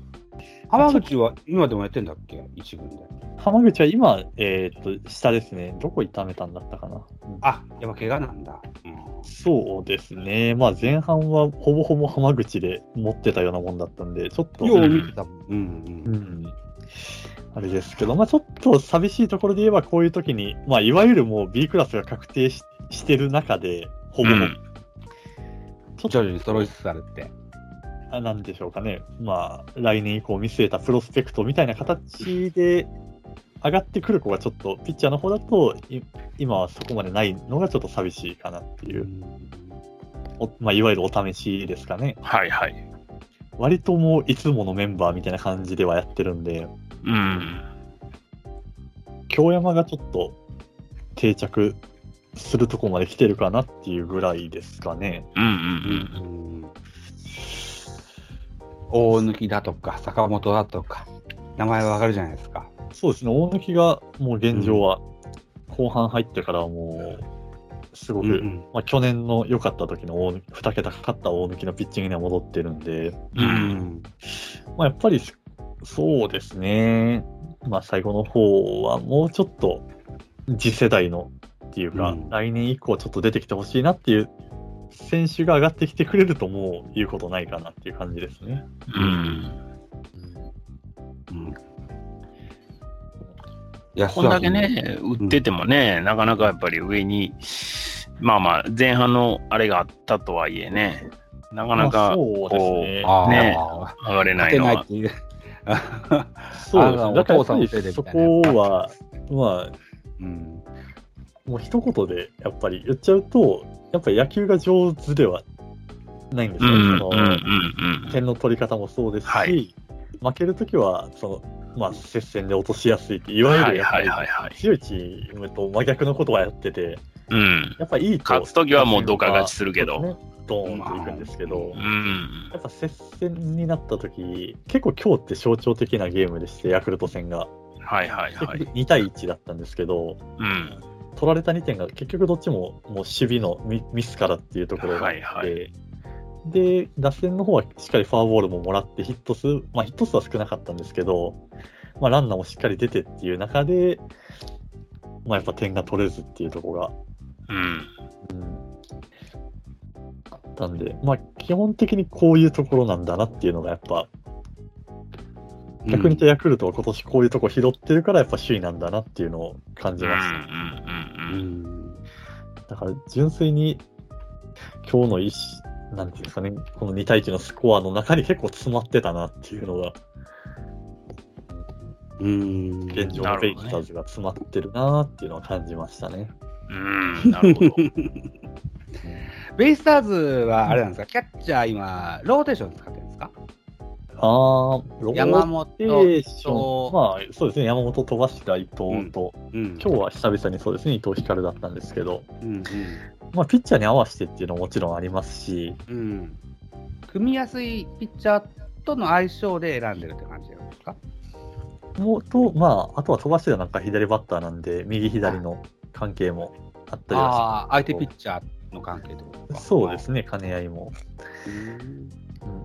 うんまあ、山本に関してはだいぶ期待する部分が大きいんで、ちょっと後半になって、ま、あのースタメン機会増えてきたなっていう感じなんですけど、うんいや、山本選手いいっすよね、キャッチャーね。うんうーんうんまあ、正直あの肩だけでも結構金取れるキャッチャーなのかなっていうのが、うんそれぐらい見せ見せるものがあるんで、うん。わかるわかる。うん。うん。えーただ、うん。まあ、逆に言うとやっぱりこれだけ3人併用ぐるぐる回ってると、やっぱ絶対的なっていうところで言うと、やっぱ、うんではあるんで、うん。結局キャッチャーがウィークポイントだねっていう結論にはなりますけど。ああ、うん固めたいわね。まあ、うん巨人もそうなんだし、あの、カープもそうなんだろうけどね。いや、ただカープの事情とはなんかまた違ってくると思うんだよな。そうですねう。ん僕がベイスターズ見てると、ここ何年ずっと同じメンツでこう、うんあの、試合ごとにキャッチャーが違うっていうような印象なんですよね。だからそサこをどう3、試合違うゲームも多いですもんね。うん。うん。そこをだから、ハマースキーさんとかはどう考えてはんのかなというふーうには思うんですけど。まあ、正直、まあ、一番手っ取り早いのって、まずドラフトで、まあ、1位、2位の枠使って、その年の一番いいであろうキャッチャーをうん。取りに行くっていうのは一つなんですけど、はい。まあ、正直その山本が今21歳かな ?21 歳で。うんあ、そんな若いんだ。あそうですね。独立リーグ出身なんですけど、あの、高卒1年目の独立だったんで、19歳で取ったんで、若かったんですけなど、え。まあ、で、その山本今年、機会増やして、だから正直、まあ、球団としては、ある程度軸にしたいっていう考えはあって、なんで、ここでじゃあドライチでキャッチャーボーンと取って、じゃあここから頭から行きますよってなってくると、うん。なかなか、その、出場機会含めて、まあ、伊藤光なんかもまだその老け込む年齢でもないので、うん。そうね。扱いが難しくなるんで、うん。まあ、あるとしたら、もう一層打撃に全振りしたキャッチャーっていうか、もう色として、ううん。もう山本が守備型だとするならば、もう一層打てる方に全振りしたキャッチャーっていう、守備能力はもうなんとかプロ入ってからなんとかしようぐらいの、うん。っていうのを、まあ、今年で言ったら、例えば候補に、まあ、古賀君っていう中央大学のキャッチャーがいるんですけど、うん。みたいなタイプを取って、まあ、競わせていくかっていう感じですよね。うんまあ、僕の究極のウルトラ C としては梅野を取るですけど、そうでしょうね。うん。いや、僕、いや、まさにそれを、それを聞こうと思ってたんですよ。いや、まあ、梅野はめたいですよ、そりゃ。ですよね。うんうん。タイガースキャストの人なんだよ、あなた。覚えてる？そうですよ。今週の梅ちゃん、ベイスターズ編になりますよ。りょうともこさんが取っちゃうんですか？ベイスターズファンになってくれるかなと。なら、だろうな。いや、でも言ったらそうじゃないですか。一番早いのはそれですよ。そうですよね。だから、FA って言うんですよね。ううんん。大新別に FA でそうパッと取って、そこを穴埋めするっていうことに何の、やっぱ抵抗はないし、逆に球団としてはそれぐらいのものを、動きを見せてくれないと、ですよね。うん。いや、そうやと思うんですよ。そのうん、新人、どんだけいい新人抜いたとしても、うん。キャッチャーやっぱ育つにやっぱり時間かかるじゃないですか。かかります。ね。だから、その、抜いてく、あの、ドラフトでこう、ピックアップしてくるのはいいんですけど、そ、うん創立が育つ5年なりっていう時間を、うん、こう、埋めてくれる選手はやっぱり FA から抜いてきた方が早いと思うんですよね。そうですね。うん。だから、まあ、そ今年のオフで取れる動きって多分最最善はまずその梅野だと思うんですよ、僕のベースの中でやると。そうですね。で、くしくも面白いのが、その、今年ね、今年か、あの、春、正月の自主トレ期間って、山本、そのさっき言った山本って、はいし自分から志願して梅野についていったんですよ。ほうほうほうええそうなんだ。ええそうそうそう。っていう縁もあるんで、ぜひもう師匠に、師匠にそのまま来てもらうのが一番山本のためにもなるなと。なるほど。梅の山本ラインを作ってしまえと。うん、なるほどね。うん。そっっていうのは本当一つあるのかなっていう。で、うんもう。そうなった時に、伊藤光をじゃあ今度どうするかってなった時に、うん。まあ今年の宮崎の動きももちろん連動してくるんですけど、はい。伊藤光もちろんキャッチャーとしてもいてほしいですし、彼オリックス時代、い一旦サードに回ってるんですよ。やってたね。やってた、やってた。で、ベイスターズ結構サード薄いんですよ、今。なるほどなるほど宮崎出ていこうもんならなんですよ。なるほどね。ああ。ってなると、伊藤にもオプションは出て、うん。なるほど。まあ、一軍での出場機会も増えるでしょうし、いうん。マキってサード回ったことないの？や、まあ、だから、牧、だから宮崎いなくなったら、そのまま牧を持っていくか、うん。まあ、下の候補で言うと、まあ、まだその、今年、高校生で1年目の小深田君なんかはまだ早いと思うので。どっちかというと動かすとすると、まあ、今、千野っていう選手がいるんですけど、えで、まあ、今日から一軍に上がってきたんですけど、えまあ、千野直人と、まあ、伊藤幸也ですね。うん。が、まあ、サードに回る動きにはなるんでしょうけど、正直宮崎の抜けた穴を埋めるにはとてもじゃないですけど、うんまあ、牧を動かすぐらいじゃないとっていうのがあるんで、そうですね。一番なんか、巻を動かすのが、こう、しっくりくる感じはしますよね。まあ、まあ、あとは状態の復帰次第では、まあ、倉本っていうところにはなるんですけど、うん。うんまあ、宮崎の後ってなるとね。そうですね。来年以降の話だと、マキサードの柴田セカンドのショート森が、なんかそうですね。まあ大和、柴田、森をぐるぐる回す感じ。が一番収まりはいいとは思いますけどね。うんですね。ハーフキャストなんだけど、ハーフキャストの人が喋ってないぞ。すいませんね、もうベラベいや、ラベラベラ大丈夫でとあれです最後に、最後に取り入れ、えー、カップあります。いや、そうね。いや、うん今年、まあ、これも他球団の話になるんですけど、このソフトバンク B クラスで終わろうもんならですよ。うん。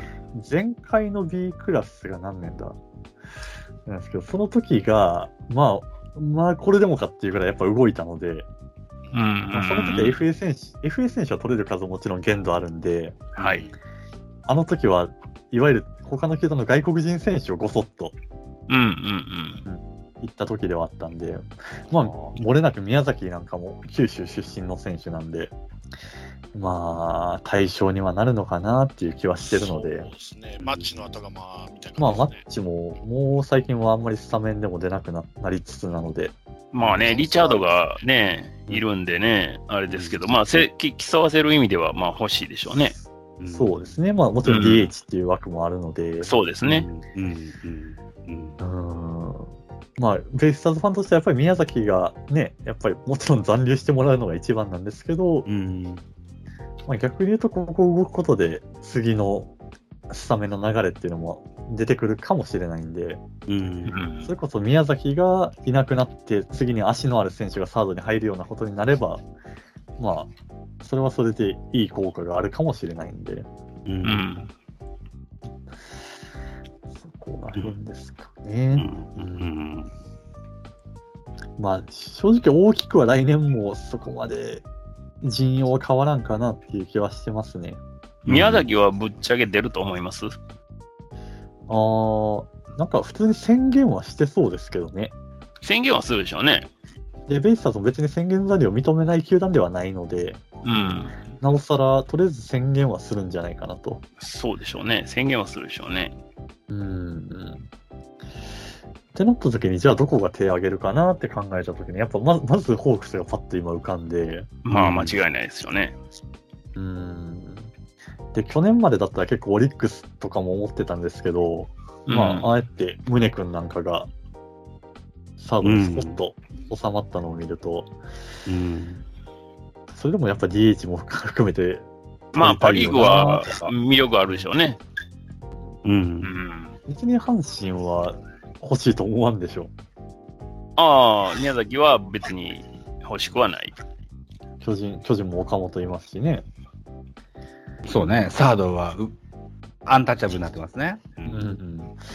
かといってカープも別に宮崎欲しいかって言われたら多分そんなことないと思うんで。まあ、うん林くんいますからね。うんそうですねん。だからまあ、パ・リーグなんでしょうな。パ・リーグですね。うん。宗君もだってサード以外もできるんだったよね、確かね。一番前に出た年はセンターでしたからね。うん。もともとショートで入ってきてセンター行って、そうよね。うんで、まあサードでっていう感じなんで。うん。そうですね。そうな。うん。うん。そんなもんすか ?DNA。うん。でも、あれですよね。FA の動きは結構楽しみですね。こうなってくると。そうですね。ねうん宮崎の動向もそうやし、まあ、梅野が宣言したときに手挙げるかどうかっていうところも含めて、すごい楽しくなりますね、これ。逆に梅野がかり手挙げて、何のムアクションも起こさないようだと、それはそれでなんか、うーんって感じはしますけどね。取れ取れる、取れないは別として。そう、そうですね。ね。そうですね。現実問題で取れるかどうかは分からんけど、とりあえず動けよっていうのはありますよね。なりますね。うん。まあ、それぐらい、うん。うん。ちょっと山崎黒康明ははい。残りますか？なんか メメジャーの噂が。安か、安、安もか。え？そうなんだよな。安もなんだよな。うん。安脇さんはどうなんですかね？国内行くんだったら、他に行くんだったらもう海外行ってもらってっていう。国内っていうてはどうかわからないけど、なメジャー志向がっていう話はなんかどっかで見たことあって。まあそこはもう全然送り出しますよ。うん、うん、うん。うん。ただ、リリーバー、リベイスターズのリリリーフ陣も、そんな大量にいっぱいいるっていう印象もそうなくて、うん。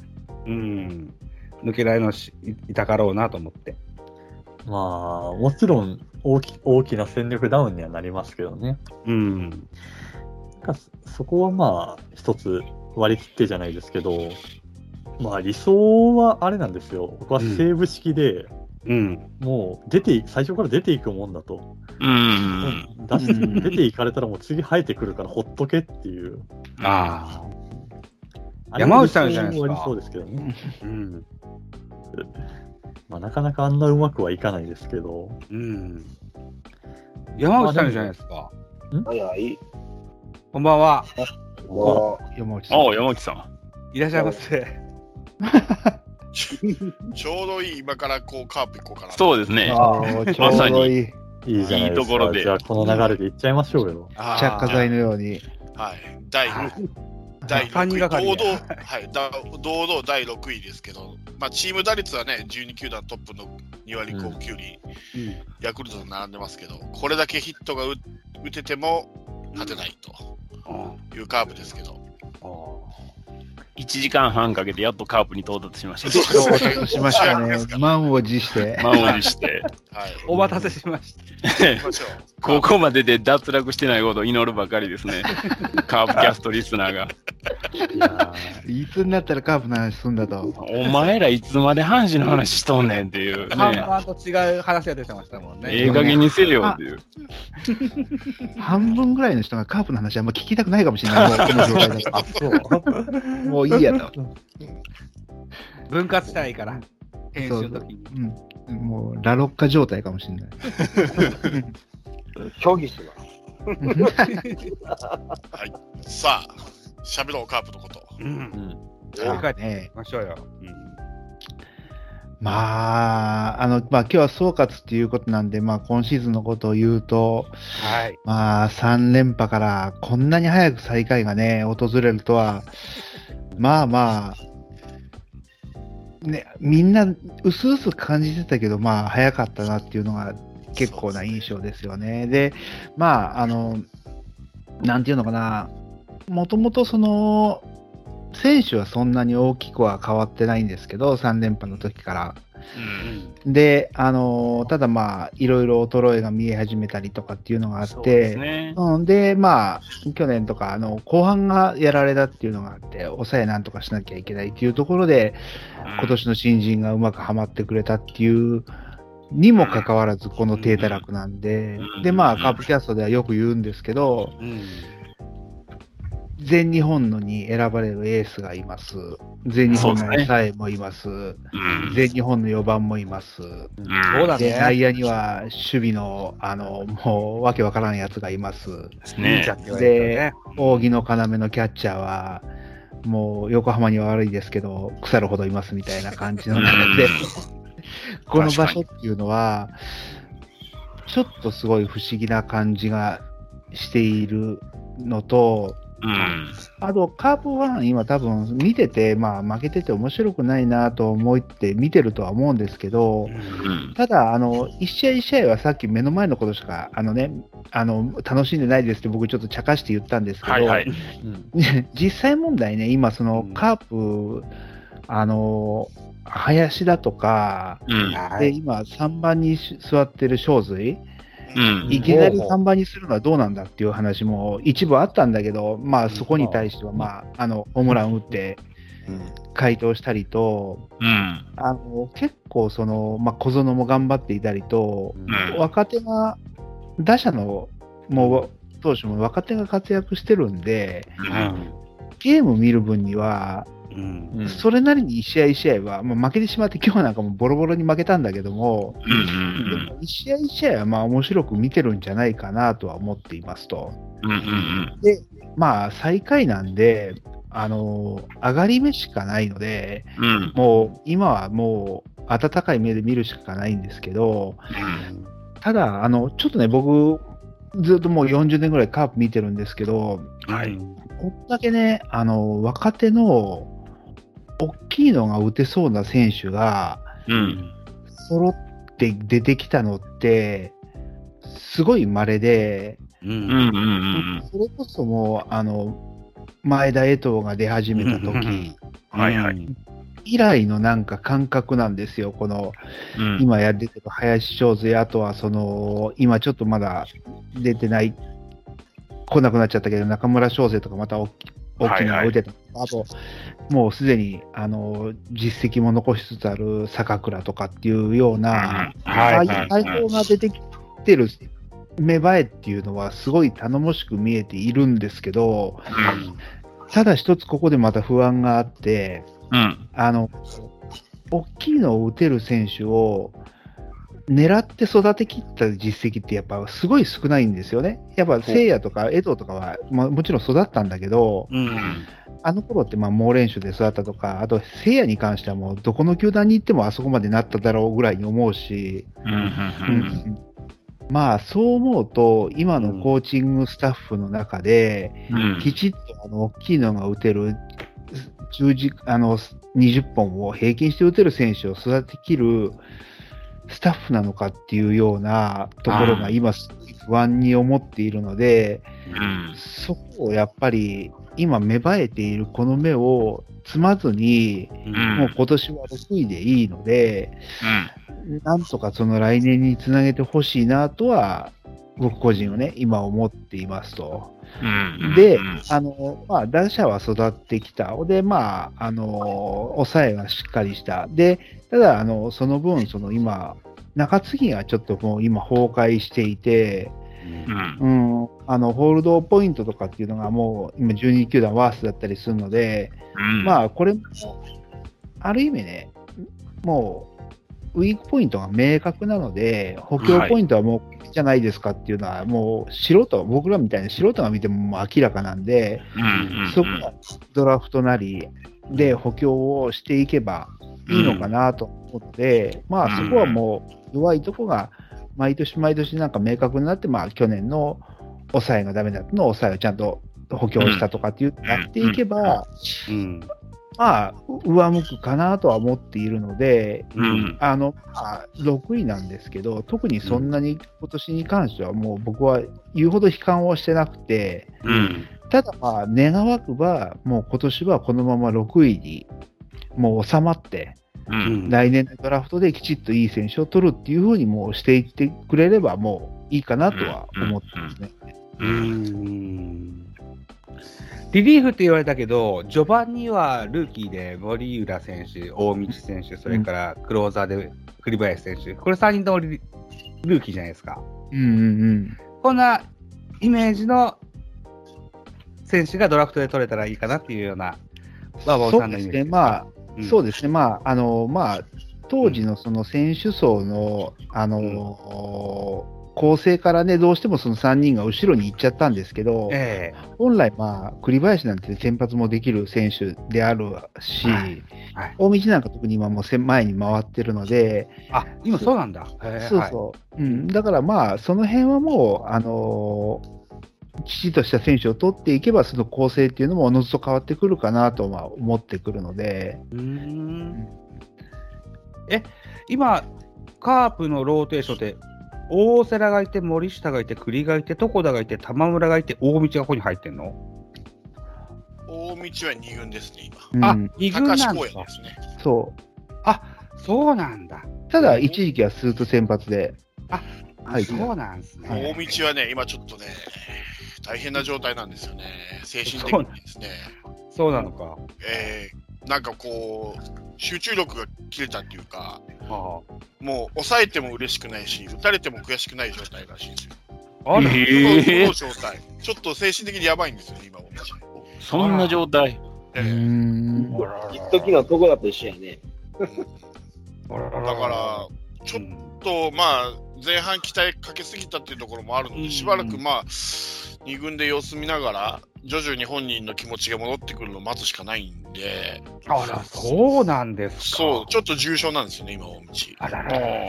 まあ、ああいう気持ち転向の選手がそうなっちゃうと、もうね、うんうん、難しいね。あれだけいいね、ストレート投げるピッチャーなんでね、うんうんうん、はい。1年も持たずにいなくなるっていうのは悲しいですからね。でもまあこればっかりは気持ちなんで、やっぱりこう、あんまりこう感情を表すピッチャーっていうのも、まあ、よしあしがあるんですけど、もう、うん。な何にも感じないらしいんですよ、今、本当。ええうん。だから打たれても悔しく、悔しいっていう感情が湧かないっていうのがちょっとだいぶ重症で、うん。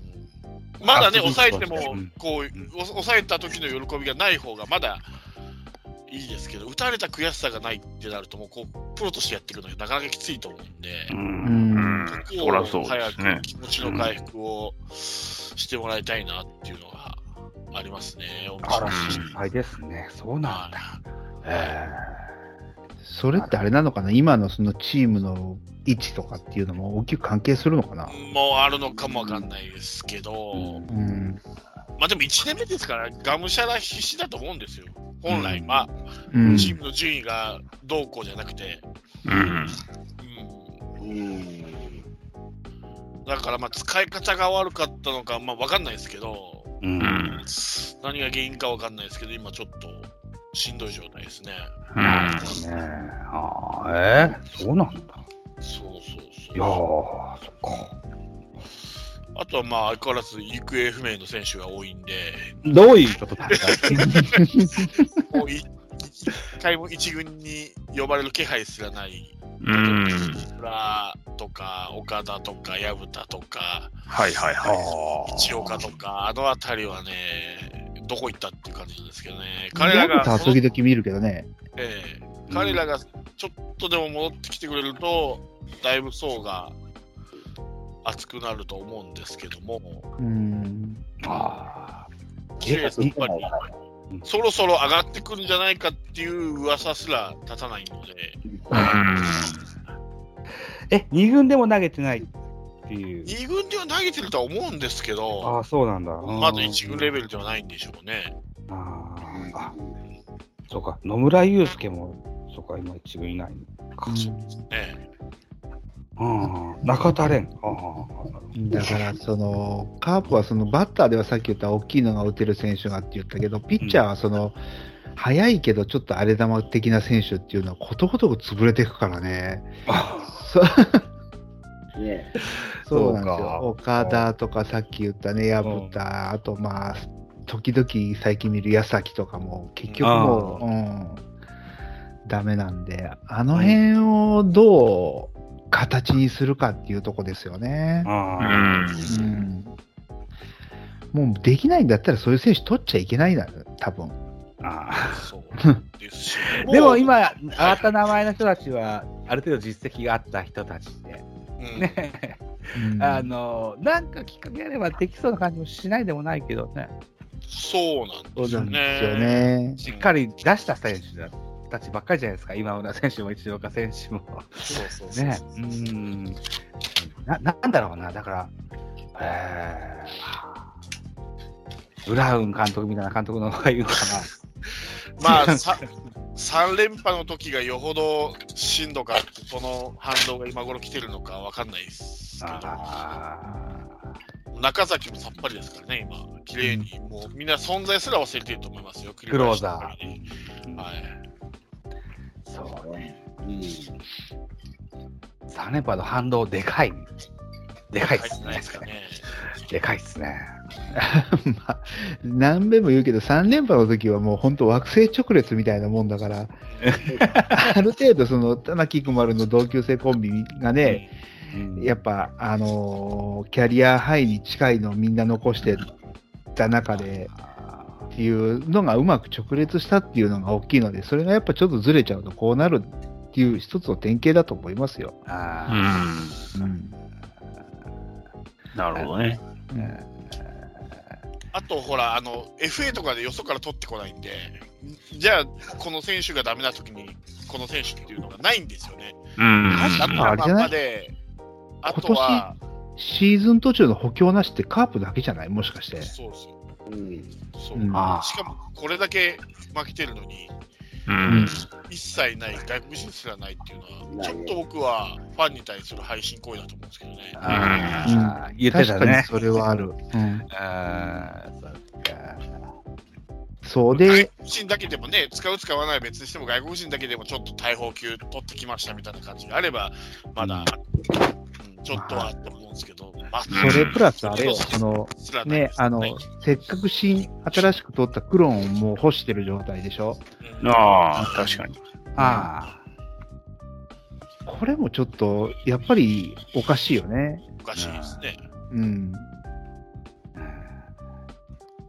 あ。そっか。うん、ファイティングポーズは取ってほしいですよね。うん。うんえだろうね。ー FA もやっぱずっと行かないんですかね？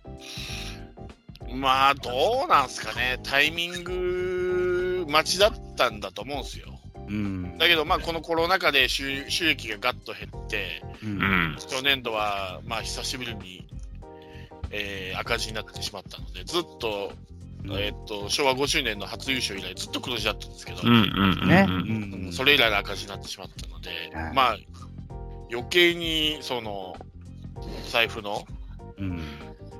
紐が硬くなったかなと。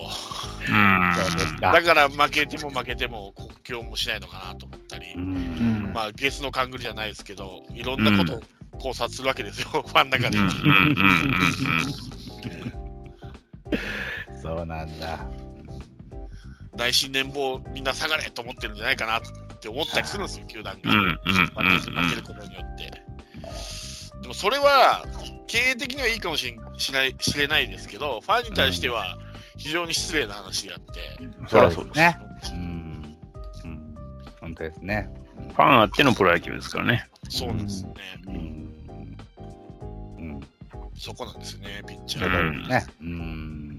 だから今もう先発はまあ、あれなんですけど、中継ぎもみんなボロボロなので、栗林以外は。もう調子いいやつをどんどん使っていって、もう悪いやつはどんどん変えるみたいな、本当ね、投げてみないと誰が調子いいのか悪いのか分かんない状態なので、今。う。うんん。うん。そんなとこですかね。もうあとは打つ方に頑張ってくれっていうしかない。誓ってくれっていう。幸いにもチーム打率はトップなので、うん。あとはそれが点に結びついてないので、重要な部分だと思うんだけど。そうそうそうそう。うん。そうか。そうなんですよね。ベンんな部分ではどう思われますか？笹岡監督はじめ、監督コーチ陣。チーム運営です。だから、今言われたように、えー日本代表のエースがいて、抑えがいて、4番がいるいて、みたいな話したしたじゃないですか。はい。うんうん、でも、この低たらくっていうことは、何かしらの運営がおかしい、ゲームまあ、そうでしょうね。プランがっていう、なるんであるならば、そうだベンチになもメスが入るのかなと思うんだけど。まあ、うん笹岡さんも当然なんですけど、うんやっぱシーズン初めに我々ファンが、あの、川田さんにかけた期待が大きかったっていうのもあるよね。やっぱりその3連覇っていうのをひ率いたかなりの重要なうん。要素である川田さんがヘッドで帰ってきたっていうことで、うん。うん、で、まあその3連覇をもう一回蘇らせるってくれるっていうのもあって、まあ本人もそういう言い方をしてて、うん。で、そのためにはまあ田中康介っていうのが一つの核になるっていうところで、はい。大きくこけたのがまず最初のつまずきで、あうん、そっからやっぱりもう、打つ手がやっぱり当時のいた川田さんと、やっぱヘッドで帰ってきた川田さんっていう役割が変わったのが、やっぱり、ーうん。いまあ、やっぱり首脳陣っていうのは結果責任だと思うから、今の地位にいるってことは、ううんまくね、発揮できなかったことだと思うので、う。うんん。やっぱりそれは我々もなんか過大な期待をかけすぎたのか、それとも、あのチームがそこにアアジャストしなかったのか、うん。まあ、これもカーブキャストでこの前話をしたんですけど、やっうんぱ走る野球っていうのをもう一回、川田さんが再現させてくれようとして、うん。まあ、シーズン当初に、あの、牽制士が続出をして、やっぱり何やってんだっていう話があって、今となってはもう牽制士がおろか、盗塁すらしないチームになってるので、うん。うん、やっぱりその辺の、目指した野球ができないことへのうん。歯車、最初の狂いがやっぱ今大きくなっちゃってるので、今こうなってるので、うん。やっぱり、あの、川田さんに対しての期待っていうのは、やっぱりまだ僕は持ってる方なので、うん。昔のね、その3連覇を焼き直しするっていうようなのを一旦もうちょっとフラットにしてもらって、うん。まあそこはその今の選手事情、大きいの持てる選手がいるっていうような中において、もう一回やっぱ、あの、次、今のメンツでできる野球のベストはこれだっていう形をやっぱ来季以降は作ってほしいですね。もううん、コースケとかそういうなんか、あの時のまでやれるとかそういうのはもういらないんでう、ん。うん。うん。うん。そうですよね。そうなんですよね。うん。だから当時の、うんまあね、ピッチャーであったり、バッターであったりっていうのは、もう年齢的にももうここからもう一花っていうのは、それこそもうレアケースになっちゃうので、そっちの方が。そうですね。うん。うん。せっかくなんで、山内さんもぜひ。僕ね、うん、僕ね、もうなん散々言ったんよね、もうん。う。だからあ、今、ハーフキャストね。うねまあまあ、同じこと言うのもあれなんで、今回ちょっとピッチャーのこと言おうかなと思って。おほうほう。まあ、今今回はもう、こ今季、今季はもう、半分先もう先発もだらしないけど、まあ、それを扱うコーチもあれなんかなと思ってね。コーチう。ん。うん。だから、まあ、この、ここ3年、まあ、似たようなピッチャーが先発してるじゃないですか。うん。はいはい。で、それでもやっぱ同じような成績しか残せない。うん。まあ、ずば抜けていい成績を残してるピッチャーは出てこないですわね、なんかここ3年ね。うん。素材はいいんだけど、勝てない。うん。じゃあ、それは何が原因なのかっていうのは、やっぱピッチャー、まあまあ、ほんまは野手に言いたいんやけど、まあ、ピッチャー自身の成長もありますわね、やっぱ。うん。こんだけいい素材がおんのになんで勝てないのかとか、なんでもっと自分をあの鼓舞しないのかっていうのがうん。うん。あるんですよね。それは何、うんやっぱ、やっぱなんか今、今のピッピッチャーってなんかやや甘やかされすぎなんかなと思って。ほう。うん。他の球団とかやったらやっぱ、ね、ソフトバンクでも、日ハムでも、西武でも、やっぱ、根性あるピッチャーがやっぱ出てきますよね。うん。あはは。でリーグってそういうピッチャーそうそういないですよね、なんか。ああ。もうずっとなんか期待されて投げてるピッチャーばっかりですよね。うん。やっぱもうちょっと突き放すぐらいの勢いがあってももうええんじゃないかなと思ってね。うん。なんか、ピッチャーに対するなんかこの扱いがちょっと優しすぎてちょっとて成長おがない成長がないというかね、はうん、見えてきたなと。だから、のあのか今まで頑張ってきた選手もずっと残ってるかなと。うん。うん。その優しすぎるっていうのは、こう、起用のこう枠をこう与えてるという意味の優しさです。それとも、その例えば2軍に落とさないとか、そういう意味での優しさ。2種類あります。だから、あのーまあ、い今まで頑張ってきた選手がいるじゃないですか。中崎でも、うん西岡でも、今はいはい今村でも。はい。突き放さったいのに、いまだに残してるでしょ。使うか使わないか。ああ。突き放すというのはクビにするっていうことですか？なので、もう一軍に登録しちゃったらいいんじゃないのって。あんたら今まで何してんのって。こいつ今困ってんねんから、あんたらちょっとね、いい1試合でも2試合でもちょっと一生懸命投げてくれよっていう、なんか、あ出し方もしてほしいつかの川崎健人みたいなことか。うんかな。あいやいや、こっち今、ピッチャーがさ、もう散々やられてるからさ、うんあんたらベテランちょっと、見本見したってや。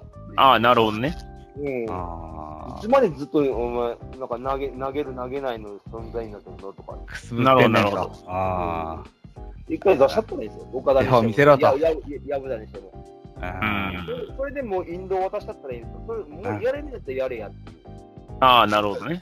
だから今のピ、今のその、ね、なんかその、のらり、まあ、大道でもそうっすわ。やる気がなくなってくるんですよ。半分気も、半分気持ちはわかるなって。こっち頑張ってるのに、あんたらベテラン何やってんの？っていううんうんうんそっか。これがあどうせるんですよ。一軍で、あのー使えそういないのであれば、トレードの球でもね、あの、いい選手引きそ引けそうな選手たちいっぱいいますもんね。今言われた名前でもね。うん。うん。ね、うん3連覇の抑え。で、ねえ。最優秀防御率とかね。うん。バリューが高いですよ。うん。どっちかがもうもう今な、今投げんでいつ投げんねん。そうね。う。うんん今、今今がチャンスやんけ、と思って。うん。こんだけ中継ぎの防御率悪いんやから、もう全員投げろやって。なるほどね。登板戦選手はいらんわ、もまあでも今使えん選手切ったら、ものすごいみんな切っちゃって、選手足りなくなるよ。あう。だけど、まあドラフトの人数いっぱいおるから。まあね、でも、その、あの、本人がその、そのやるやる気がないというか、その、まあ、ぬるいみたいな言い方だったと思うんだけど、うんやっぱそれって、やっぱ一概に選手層の厚さだったりもすると思いますよ。ややっぱ下からの付き合いがなかったら、あそれでもまあ出れちゃうまあねとかね。うん。うん、やっぱりそこに尽きると思いますよ。だからそういう、そのハングリーな部分が育ってないというのも山口さんのそのフラストレーションの部分とも、こう、直結する部分であるってことですよね。そうですよね。だから、うん。本来は今年の序盤に、あのね、さっき言った大道田森浦だとかっていう、あと栗林だっていう3人がね、やっぱそのリレーして試合作って勝った勝ったって喜んでたけど、うん。今年取った新人が最後締めてる、ずっと最後のね、7回以上やってるとかっていうのに対して、発本しなきゃいけなかったと思うんですよ、やっぱ今の選手が。そうですね。うんただそれがまあ、大した実績も、あの実績というか、実績ある選手がまた上がってくることもなく、で、うん。お決まりのように新人が息切れしていったら、やっぱりそういうのを使わざる使わざるを得なくなる、む昔の選手はっていうところで、その辺がまあ、結局、ね、あのぬるさに見えてるだけだと思うから。やっぱりその層の厚さというか、その突き上げてくる選手のいなさというか、そうなんだろうな、だから首脳陣も突き放したいんだけど、本当に突き放したら誰も残らなくなっちゃうから、今のカープ。いや、本当いないよ、そんな言うたら。だって、今日だってもう今までで一番防御率良かったさ、中継ぎで、バードがあの状態だからさ。ああ、あ、なんか良かったんだ。あ、そうだったの。一番良かったでしょ、確かな中継ぎの中で防御率が。あ、そうだったのか。2.3ぐらいで、それがもうあの状態になっちゃったら、もう次いないからね。いや、もう最下位だからもう出しちゃったらいいんですよ、もいや、だからね、このもう中継ぎのメンバー、まあ、今メンバー表見て思うんですけど、みんな若いんですよね。だからうん中継ぎのチームリーダーを一人、例えば一岡でも今村でも置置いといて、で、カープのいけないところは、中田レの時もそうだったんですけど、使い方がめちゃくちゃで、勝ちゲームで使ったり、負けゲームで使ったり、接戦時で使ったり、めちゃくちゃなんですよ、使い方。だからもう、負け試合だけでもいいんですよ。負け試合限定のピッチャーでもいいから、例えば今村なり一岡なり置いてて、チームリーダーとして若手を引っ張っていくみたいな感じにしないと、今、うん一応は大瀬良が、まあ、ピッチャーの中のリーダーになってますけど、チームリーダーになってますけど、やっぱり先発なんで彼も、中継ぎのピッチャーまで目が行き届かないと思うんですよね。うんうんうん。調整が違で、う。中継ぎのピッチャーはもう今若いか外国人しかいないので、はい。やっぱある程度経験って、本人に力が今、ピッバッターを抑える力がなくても、経験というものを教えてあげることができるので、そうですね。中継ぎのチームリーダーを一人ポンと入れて、でしかもめちゃくちゃな使い方するんじゃなくて、もうここっていうもうパターンを決めてやって、もう負け試合限定でもいいから、うんうんうん、一人二人置いてやる方が少しは楽にできるのかなと思ったりもするんですよね。うん。うん。うん、だから、中田連なんて上がってもめちゃくちゃな使われ方するから、すぐ下に落ち、調子崩して下に落ちてしまうんで、はだってすごくもったいないんですよね。い。なるほどうんだね。からそれこそさっきも挙げた、もう繰り返し言うなる。なるんですけども、今村とか市岡とか、うんあー中崎とか、あの経験のあるピッチャーをうん上げ,、上げて、まあ、チーム中継ぎのチームリーダー的な位置に据えてやると、また少しは変わってくるのかなとは思ってるんですけどね。うんうん。ちょっと菊池康則ではね、戸ざまでもありますし、なかなか難しいのかなっていうのがありますよね。あとは、今村とかその辺が、その年齢的とか経験はあるんだけど、うん。性格的なことも含めてうん。リーダーかって言われたら、ちょっとハテナだよね。じゃあ、一岡君にやってもらいますか？一岡君ならなんかやってくれそうな感じがしません？うんまあ、一岡もまあ、や、やおい感じがするから、まあ、も、もし適任で、であれば、もう栗とかがね、中継ぎのまた戻ってやるとかっていうんだったら、まだうん。ギリありえそうな気がするけど、そうなると、野村祐介あたりが戻ってきてくれないと、そうなんだ外せないよね。そうですね。うん。いや、本当はもう先発はやっぱ、大瀬良とかあの辺がね、中心になってやっていかなきゃいけないから、うん。たただその大瀬良がね、あんな感じなんで、そうなんですよ。うん、そこがやっぱ、まあ比較したら悪いけど、黒田との違いだったりっていうのもあると思うんだよね、前。うん、うんそうなんですよ。だから結局、さっきも山内さんが言ったように、みんな10勝10敗のピッチャーなんですよね。なんか貯金作れるピッチャーがいないっていうか、うん。そう。そうか。森下君もそんな感じですか？今年はなんかちょっとしんどいですね、やっぱりね。そうなのか去年ほどではないですね。特にオリンピック後は勝ててないのかな、まだ。あ、そうなのまだ勝ってない。まだ 4, 4敗、4、3敗か。4敗、3敗。負けがつかなかった試合もあるんですけども、勝ちがつかないですね。まあ、しっかり2年目のジンクス味わってますよ、今。ジンクスというか、また燃え尽き小国やと思うようになったからね。うんまあ、今年はちょっと特殊だと思うよね。あピッチング自体はそんなに悪くないと思うから、うん、2年目のジンクスとは僕はあんまり思ってないけどね、そのいやただ、あのー打たれ出したら止まらなくなるパターンが今年で出てきたんですよ。去年までは打たれても、まあ、ホームランポコッと打たれたり、まあ、まあ、打者なら2人、3人って続くことなかったと思うんですよ、あんまり。うん最初は、本当、1イニングで3点、4点取られる試合がちょっと目立ってきてるので、なるほどね。が去年との違いかな。うん、いいピッチングする試合もあるんですよ、やっぱり。うん。でも最後まで続かんのよね。途中で切れるんよね。うん。そうそうそうそうそうそうそう。だからその切れるのがいつ来るかわかんないんですよ。初回に来るのか、ね。まあ、6回に来るかじゃないんですよ。突如3回に来たりするんですよ。4回に来たりとか。まあ、そうなるとエースとは言えんわな。なぜか穴になるイニングっていうのは必ずどっかで来るので。うん。そうだよね。あと、キャッチャーどうですか、はカープは。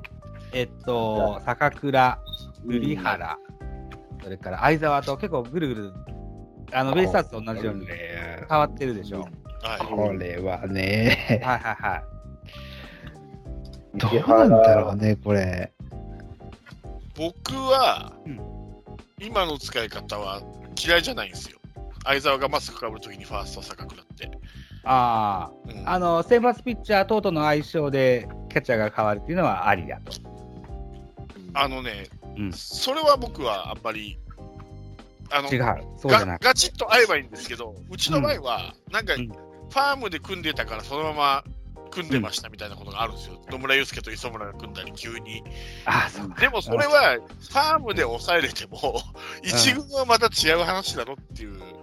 うん。うんそうですよね。対戦相手は違うからね。顔が違うからね。顔が違うし、うんで、一軍にいるキャッチャーは常にデータ取ってるわけじゃないですか、その選手の。そうだね。うん。で、ファームから、例えば、野村祐介と磯村が同時に上がりました。で、いきなり組ませるわけですよ。だけど、磯村にはデータがそんなにないと思うんですよね。一軍うんうんうんそういうことしちゃうんで、で、う打たれて負けて、2人揃ってまた落ちるみたいなことがあるんで、うん。うん。僕は基本的に中心は相沢でいいと思うんですよ。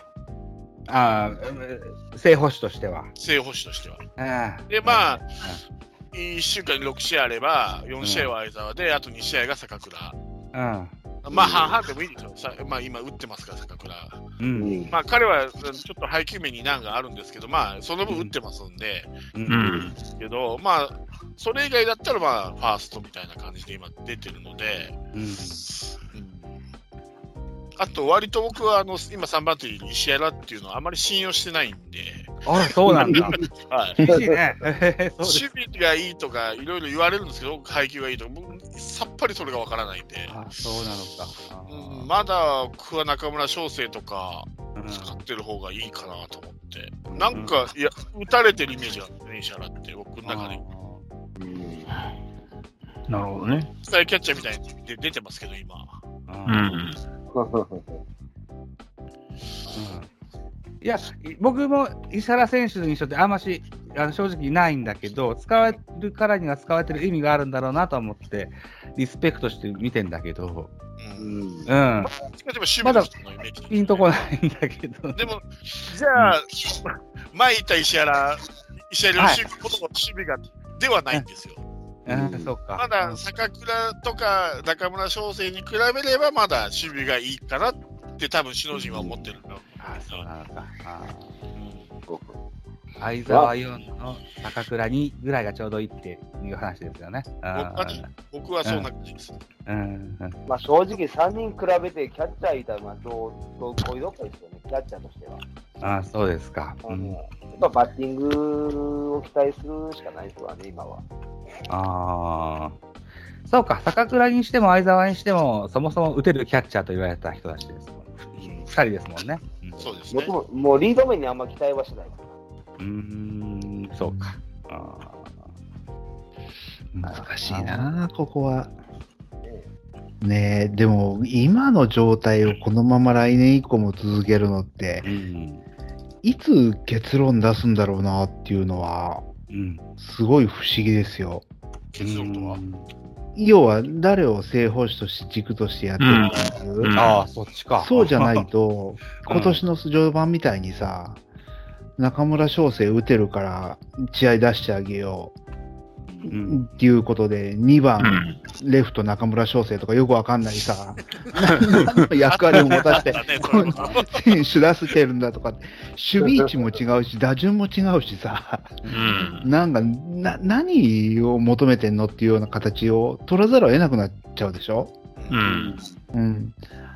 だから、ああいうのがあるかから、やっぱり僕はどっかでもう、その、あと残り5年、残りじゃないな、その先、やっぱキャッチャーってあるある程度僕は固定した方がいい派なんですよ。う。うんん、で、リードも、勉強すればなんとかなると思ってるんですよ、ある程度はね。うん。う。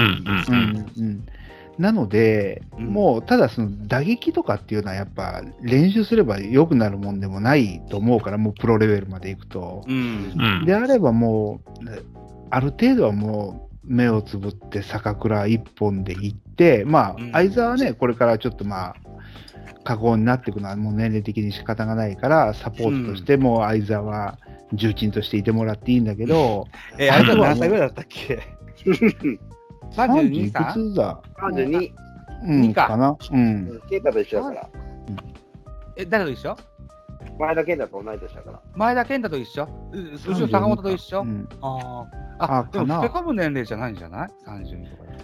うん、ただね、やっぱり今の打撃とか、うんその、上り調子とか見ると、ほ力がほぼイーブンだったら、年が若い方を使えっていうのは、僕はスポーツの鉄則だと思ってるから。そうですね。そりゃそうですね。うん。うんだからまあ、坂倉にある程度ゆメインを譲って、うん。で、まあ、あとはもう、その、控えとして、まあ、石原がいるのかうん。ってなった時に、さ中村翔成はどうするのかっていう話はあるけれども、うん。今みたいになんか、一時期、ないつだっけ、その、キャッチャーがスタメンで4人ぐらいいたとかってあったじゃん？ありましたね。あんなんとかってもうどうしても嫌なんだよね、俺。うん。もう残り、あと残りじゃない、さっきも間違えた。あと、先の5年はもうな、坂倉と真珠でもいいような気がするけどね、僕は。うん。あの、もう、いいことですわね。だから中村翔成レフトとかいう使い方僕もあんまり好きじゃなくて、キャッチャーならキャッチャーで育てろよっていうそう。ですよね。だからもう、あの、それこそ、あの、まあ、たまたま坂倉はあれだけファーストうまくこなせてるから、あれ、多分たまたまだと思うんですよ。たまたまっていう言い方が合ってるのかどうかわかんないけど、うん。しっかしっくりきたので、うん、そうん、だから中村翔成、じゃあマスクかぶらないときに外野手かっていうのは僕嫌なんですよ。う。そう、そうでしょ。キャッチャーならキャッチャーとして、本人がキャッチャーに限界を感じたなら、コンバートもあるけど、勝手に首脳陣の都合で、うん。選手の将来を変えられるっていうのは、僕はいいことではない。いや、まあそうでしょ？で、でも、坂倉だって、そういう外野とかそういう話があったにしろ、自分もキャッチャー一本で行きたい、中村翔成とか強力なライバルが入ったけど、キャッチャー一本で行きたいって、あんだけ明確に宣言してるのに、ファーストとかやらやらされてさ、で、しかもまた器用にやっちゃってるから、うん。おかしな話になってるわけでしょ？そうそうそう。だから、坂倉は稀なタイプ。そう。だから、うん。でも僕はね、さっきも言ったように、相沢なら、僕はしょうがないと思うんですよ、坂倉ファーストで。で坂倉の打撃はうん。魅力なんだ。けど、石原をスタメンにして坂倉ファーストとかいうのは、俺はあんまりそう。消せないですよね。うん。でも今の使い方だったらそうなっちゃうってことでしょ？キャッチングが、あの、求められてるところでは石原だから石原をスタメンにして、で、まあ、坂倉がファーストでっていう。だから、ああいうのはもうどっかで、まあ、今はもうトライアルでいいと思うんだけど、うん。来年あたりはもう方針を決めてさ、うん。で、もう今だったらそのキャッチャーなんて、引く手あまたなんだから、もう他でね、ちょっと厳しい選手、今名前上がんなかったけど、磯村だって、うん。場所によっては正捕手になれるポテンシャル持ってると、今でも持ってると思うから、う。うんん、あああいう人のことも考えたら、ちょっとね、やり方を考えてあげないと、ううんん。みんなどっちつかずになって潰れてくよ、これ。そううん。絶対にもう、今だったらもう坂倉をさ、もう城島にするんだぐらいの勢いで、うん。サークルしてもいいと思うよ。いや、それが、そう、わかるんですよ。バーバーさんの気持ちすごくわかるんですけど、坂倉が、そつなくファーストこなして、そしてまた打ちまくってるじゃないですか。そう。あれが2割6分ぐらいだったらまだちょっとわかるんですけど、うん3割超えるぐらい打っちゃうと、毎試合使いたくなりますよね。まあ、うんまあまあ使いたいですよね。ここでキャッチャー相沢しちゃうと、やっぱりじゃあファーストかなっちゃうから、うん難しいですよね。今、坂倉ができすぎてるんで、今。うん。まあ、だから来年以降、坂倉がどうなるかわかんないから、まあ、例えばすっげえ研究されて、もううんちょっと打てなくてって、打てなくなって2割6分がやっととかってなると、キャッチャー専念してもいいかなと思うんですけど、うんうん。出ちゃってるから使いたくなるよな。で、またぎこちなくやってるわけじゃなくて、しっかりやってるんで、ファーストを。う。うんん。なんか、ちょっと前の森住谷の関係みたいに聞こえますね。西武の。ああ、はいはいはい。そうですよね。あ。で、住谷は FA で巨人に行って、今は楽天ですけどね。うんでうですの時はね。DH で外野を持った森がマスクかぶるようになりましたよね。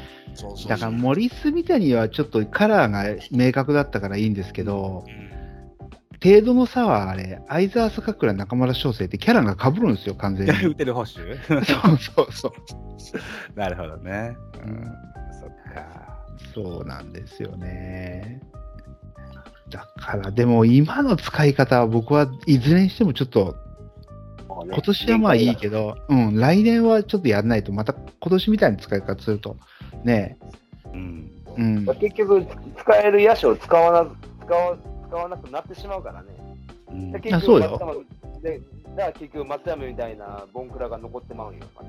ボンクラ。だからまあ、来年は例えば坂倉翔吾をメインにして、うん例えば中村翔成と争わして、例えば抑えキャッチャーで相沢みたいなんでもいいかもわかんないですよね。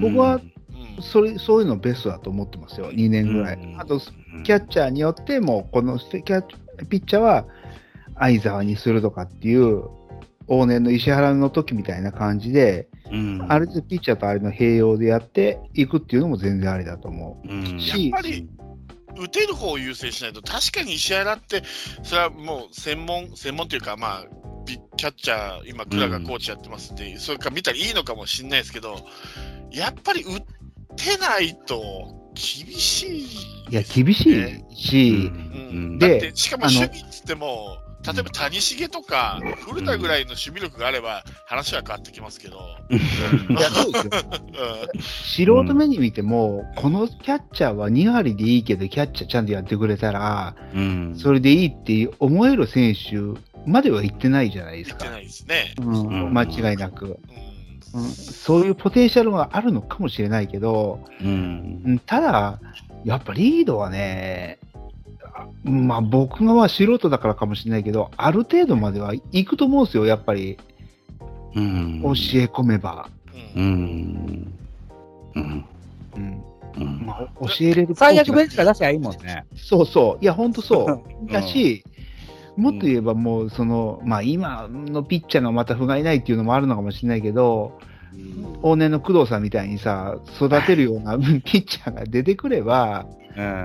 出てくるもしくはその外から引っ張ってきて、うん。うん、こういうふうにやるんだって教え込めば、うん。平均点には絶対いくと思うんですよ。まあ、いくでしょうね。で、で、キャッチャーとして、キャッチ守備として平均点取ってくれて、で、うんバッティングでさ、3割、うん20本、うん打ってくれたらもう、万々歳じゃん。そうだね。うん。うん。うん。MVP ですよ。うん。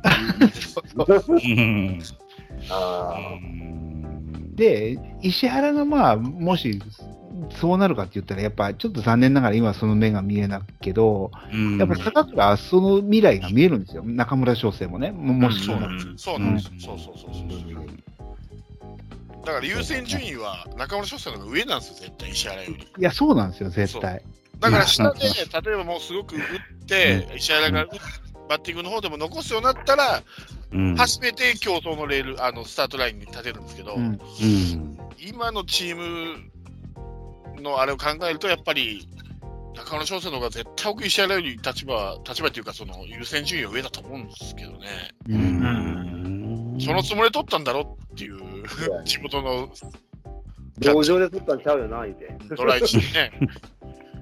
そう。だって、そうですよねもともとあの時のドライチャーって前の年に坂倉取っててさ、うんえー、あの坂倉取ったのに、次の年また翔成ですかっていう他のね、スカウトも、球団のスカウトも驚くような感じだったから、う。うんん、こうなるの目に見えてたんじゃないですかっては言い言いたくなるんだけど。うん。うん。多分石原はちょっと蔵に似てるから、ぽいじゃないですか。なんか打つ方は目立たないけど、守備もまあそこそこそこみたいな感じで、自分と似てるから好きなのかなと思って。それはあるかもしれない。うんで、うんあの時は石原倉っていうね、まあ、2枚だったから、まだそれでよかったけど、い今枚数がちょっと多くなっちゃったからね。だから言ったでしょ、キャッチャーは3人もやらない2人で十分だよ。出た。出た出た。キャッチャーに枚数。うんキャッチャー2枚して3人もいらない。うん。うん。結局、キャッチャーが変われば変わるほど、ピッチャーも困惑するからね。っていうのもあるでしょうな。うんうん、うんまあ、言うたらね、キャッチャーにこう、自分の人生預けるみたいなとこもありますもんね。ありますよ。うで、ん。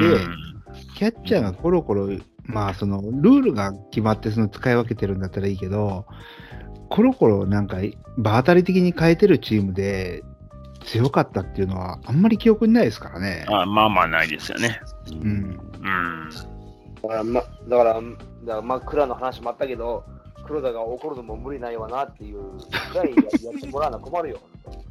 もうこんなピッチ、もうキャッチャーコロコロ考えたらこっちもう投げ投げる気失せますわ、言うてね。うん。なってもらわな、なってもらわんとね。ああ、そうですか、言って投げて負けたらもう、たわいもないわ。もうキャッチャー二人や。3人のよりもいらん。うん。うん。キャッチャーもいらんあの走れる野手を二人用意してるから。うん、まあまあまあまあ。そっちの方が勝率上がる。うんい。や足の速い選手がいるんですよ。盗塁が、盗塁走塁が下手なだけで、足が速いだけの選手はいます。まあまあ、でも、でも、盗塁を上手くなってもらうしかないですね。そうですね。そのそうするには走らないとダメです。そうそうそうそう、そうなんですよ。もう、あのー高橋義子さん言ってましたけど、もうオープン戦とかだったら、もう全部、塁に出たら全部走る気ぐらいいや、やっほんとそう。て、うん、それでシーズンに入って、走るか走れないかですから、そうそうオープン戦から大して走らずに、シーズン入って走るわけないじゃんっていう話ですよ。その通り。うんだから、まあ、さっき、まあ、ピッチャーの話ですね。野手で言うたら、どんだけ、どんだけ優しい、ね、あの、試合の運び方してんねんって話ですよ。送りバントせんかったら走られへんのかって言ったら、うん。オールグリーンで走れよ、オールグリーンで。だから高橋義いや子言言ってましたけど、オープン戦はみんな走ってたって言いましたからね、塁に出たら。うんことごともそれで70通りとかが出るわけですから、うん。それで自分の経験にもなるじゃないですか、こういうスタートを切ったらいいとか、こういうピッチャーそうですよねこういうピッチャーがあるっていうそうそうう。ん。オープン戦だからできるわけで、それを走らなくて、いざそうそうリーグ始まって走れってたって、それは走れないですよ。走れないですね。オープン戦は失敗してもいい試合なんやから。そう。そうです、そうです。俺はこれができるっていうアピールなんやからね。そうです、そうです。アピール、アピールせんかったら、それはオープン戦出す意味ないわ。そうそう。いてか出るか、出る限りはやっぱりやらないとね。そうだ。で、ただそれが、うちの首脳陣が、うんそのオープン戦は、そういう選手のそういう細かい技術とか、その戦術的なことじゃなくて、調子のいい選手を見極めるだけのオープン戦になってるんですよ。うんだからみんなミスしたくないんですよ。うんんマイナス減点をつけたくないんですよ。うん調子のいい選手を見極めるんじゃなくて、1年間シーズンどういう戦い方していくのか、だったら走るな走るで、もううんラあのランナー出た、塁に出た分全部走るぐらいの、カープ今年全部走ってくるぞぐらいの相手に思わせといて、ならわかるんですけど、ただ調子のいい選手を見つけるだけの感じなので、今、オープン戦が。だから、カープのオープン戦っていつも僕言うように、オールスターぐらいまでかかるって言うんですよ。うんようやくですよ、オリンピック明けてぐらいからですよ、ようやくスタメンが固定した人なんで。オープン戦ってそういうことか。ずっとオープン戦やってるんですよ。そういった意味で言うと、だからタイガースのう近本、中野選手のようにリーグの盗塁を争ってる2人が1、2番組んでるっていうのは理想的なわけです。そうですなるほどね。うん走るもん。ううんん、走ります。走るもん。ああいうのに慣れたらいいわけですね。頑張ってても走るからね。強かった時のカープって山崎隆三、高橋義彦とかもう走る、もう出たら走るぞみたいな。そうですよね。あ少なくても走ったら点になるやろっていうね。そうそうそうそう。ーうんいや、ほんとそうなんですよ。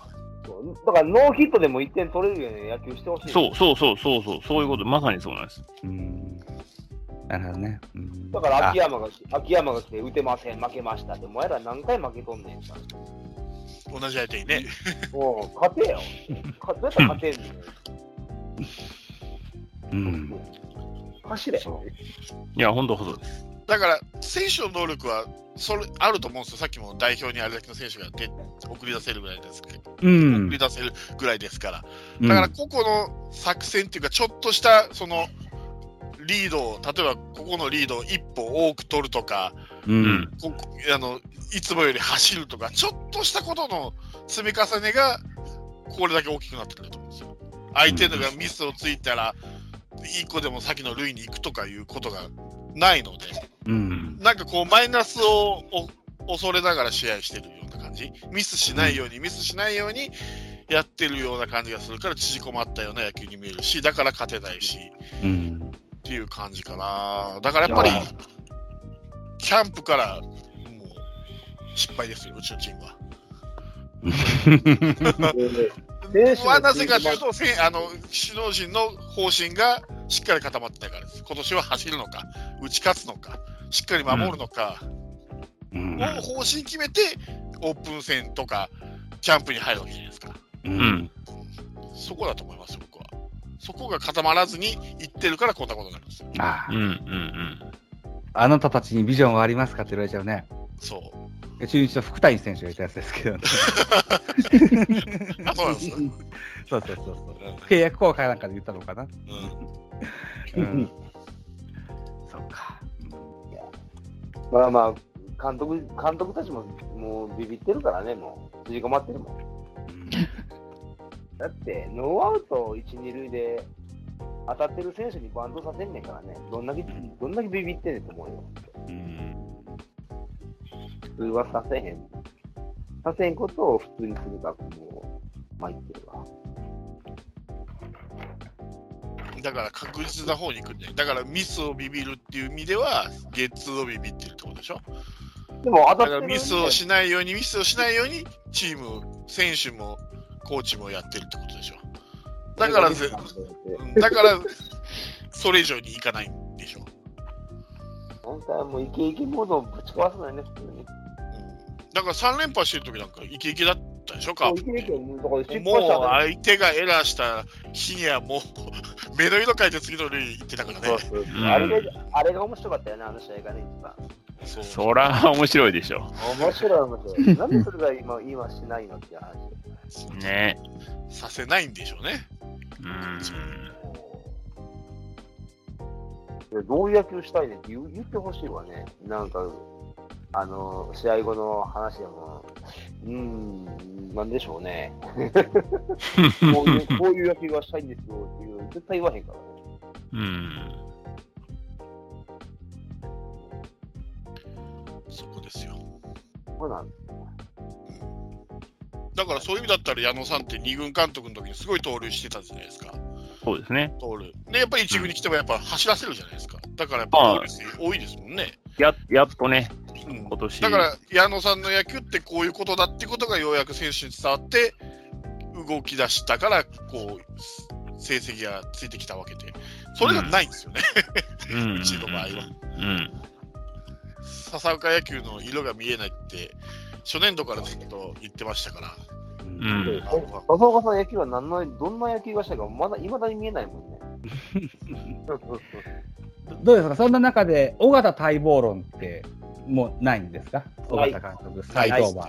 ないなんでないんですか ?3 連覇した監督とじゃないですか。いやあれは監督の采配じゃないです。もう監督としてたら座ってるだけです。厳しいな。あれは選手が監督です。だって、それで走る話だったら、元盗塁王の尾形さんじゃないですか。そうとはならんええでも走らなかったですからね、あの時も。そうなんだ。だ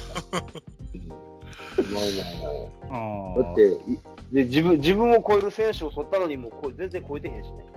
うんいや、僕逆に聞きたいんですけど、うん勝てなくなかったら、勝てなくなったら原さんを呼ぶとか、どうですか、巨人。勝てなくなったら原さんを呼ぶ。うんああ、でもね、これラストチャンスですよ。もう呼べなくなっちゃいます。いや、まあそうですけど、それと同じじゃないですか。勝てなくなったら尾形さんを呼ぶって。ああ、だからそういう待望論があるのかなと思って。いや、待望論は、まあ、さておき、どうなのかなっていう、そういう、あの人なら勝てるから戻そう。じじゃあ、他の指導者はどうなの？か。あ、でも原監督が三次政権を受け持ってくれたことによって、勝てた年が増えたのであれば、うん。それはそれでありなんじゃないですか？それはあるかもしれないけど、指導者としては、うん。どうすんのって話になりません？指導者としてはどうするの？公人公人のってことですか？そうです。うん。だから、三次政権になってからすごくいっぱい目かけていろいろ、二軍の安倍監督を一軍のゲームののヘッド代理に入れてみたりだとか、なんだなんだかんだいろいろやってますよ。うんう。ん。一時、二時の失敗を三時まで引っ張らないようにとやってるんじゃないですか。うん、だからそこで安倍が、安倍がこけたらどうなるのかなと思うわけですよ。そんなこと、12球団どこも同じじゃないです か。僕はその時計を戻すっていうのはあまりどうなのかなと思うんですよ。時計を戻すになるのかな？いや、結局ね。監督の、チャンスって1回しかダメですか？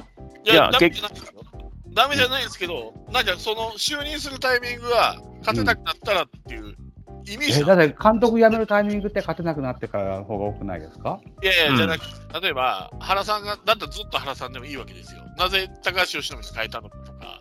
で、由伸が勝てなくなったらまた原さんに戻すとか。ずいぶんしんどいそうですよ。地ヘド吐くみたいですよ。ここずっと巨人優勝してるのって原監督だけでしょ？そうだね。うん。そうなっちゃうんだったら、だったらずっと原さんでいいじゃんと思うし、うん、なんで変え高橋由伸に変えたんならば、なんでもっと戻すのって思うわけですよでも。短命になっちゃわない。あの、星野さんも野村さんも短命でなくなったじゃないですか。ノブさん。は結構行きましたよ。ああ、でも、まだお元気そうだったしね。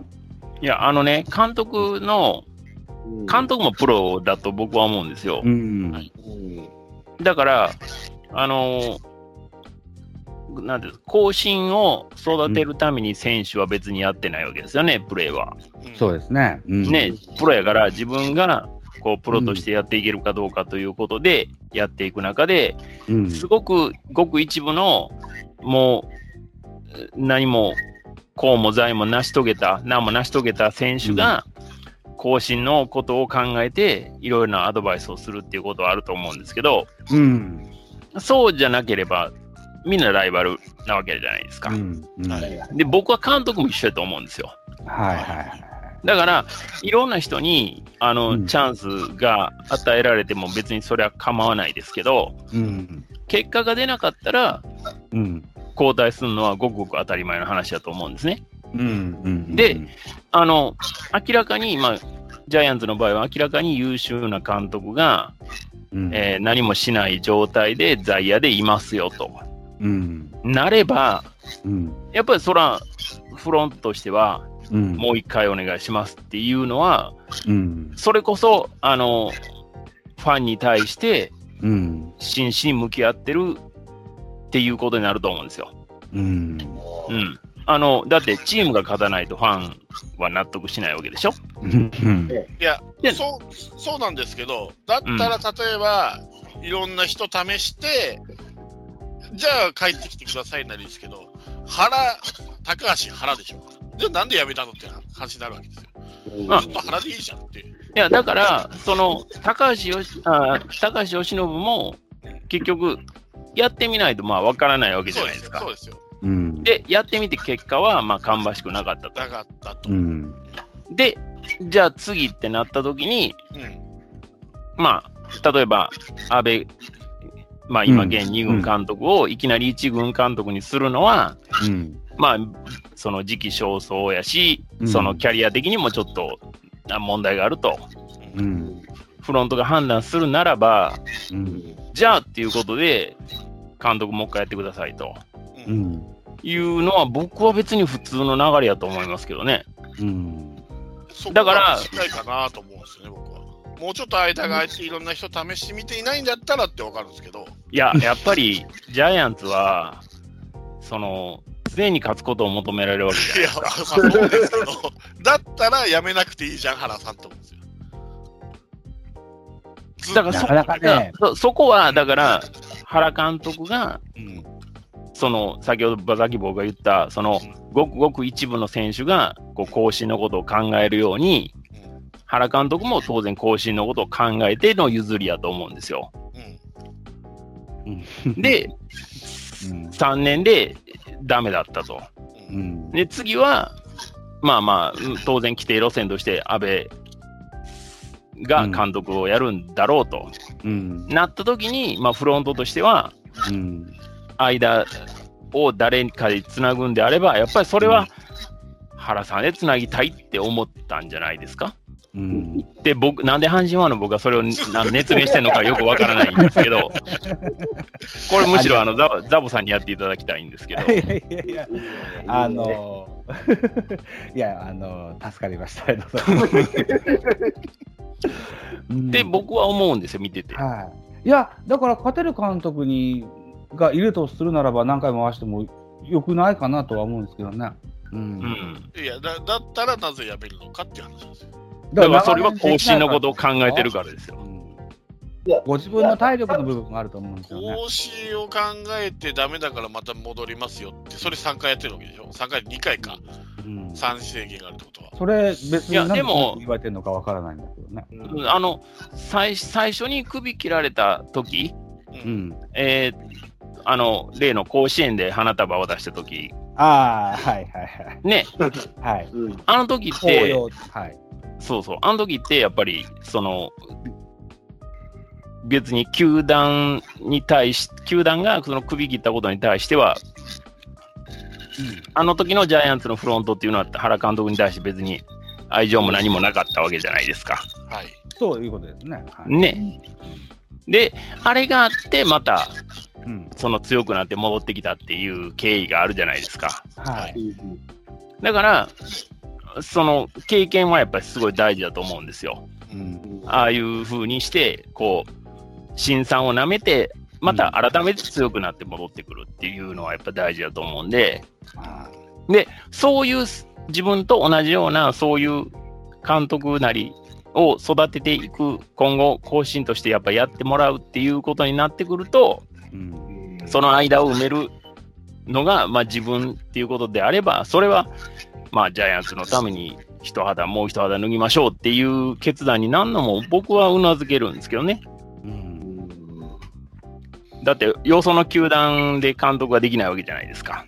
まあまあ、そうですけど。うんそれが特殊だなって、ジャイアンツだけだな。噂はあったんですよね。三三次政権とか、大体まあ、1回、いや、よくやって2回ぐらいですよね。最近、近年で言ったら、まあ、ヤクルトの小川監督が2回やりましたかな、最近では。ああそうですね。とは大体やんないじゃないですか。まあ、だからまあ、結論から言うと、別に僕は尾形さんに戻ってきてほしいとは全く思ってないんですよ。で、カープって今まで、あカープを優勝させた監督って今まで4人いるんですけど、尾形さん含めて。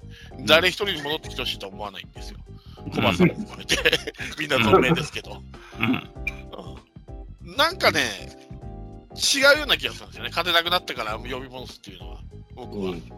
まあ、多分あの勝てなくなって呼び戻すっていうのは、あの球団の経営としてはアウトですよね。うん。と思いますよ、僕も。ううんでも、過ちを認めて、あの、再度、こう、教えを請うっていうのは、僕はすごい、ファンに対してすごい紳士やと思うんですよ。ほ思い描いてた青写真とは多分変わってきてるんですよ。うん。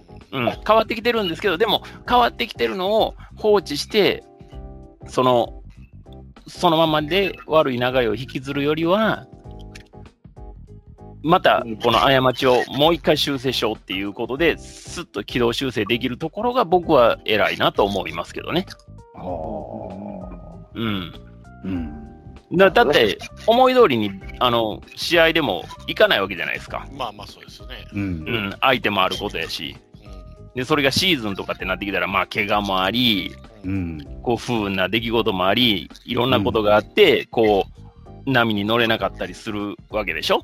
うん。うん。で、なったら、やっぱり、ずーっと負け続けるわけにはいかないわけですから、これはどのチームに関してもそうなんですけど、うん。ジャイアンジャイアンツだけじゃなくて、どこのチームもそうなんですけど、ずっと負け続けるわけにはいかないんで、じゃあそのために最善の手を打つにはどうするかっていうことになったら、うん。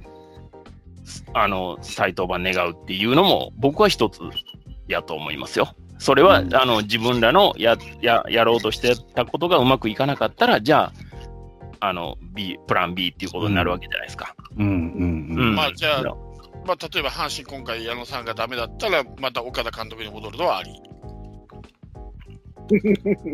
いや、岡田監督が優勝したっていうのの、あの、話と、原監督の優勝したっていうところの実績の話は全然別物やと僕は思ってますよ。そうですか。う。うんん、全然別物やと思ってますよ。うん。はい。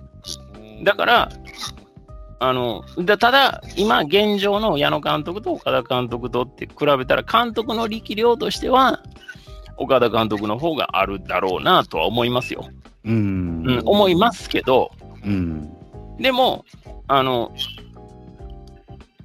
ぼ僕のその個人的な好みとしては、うん。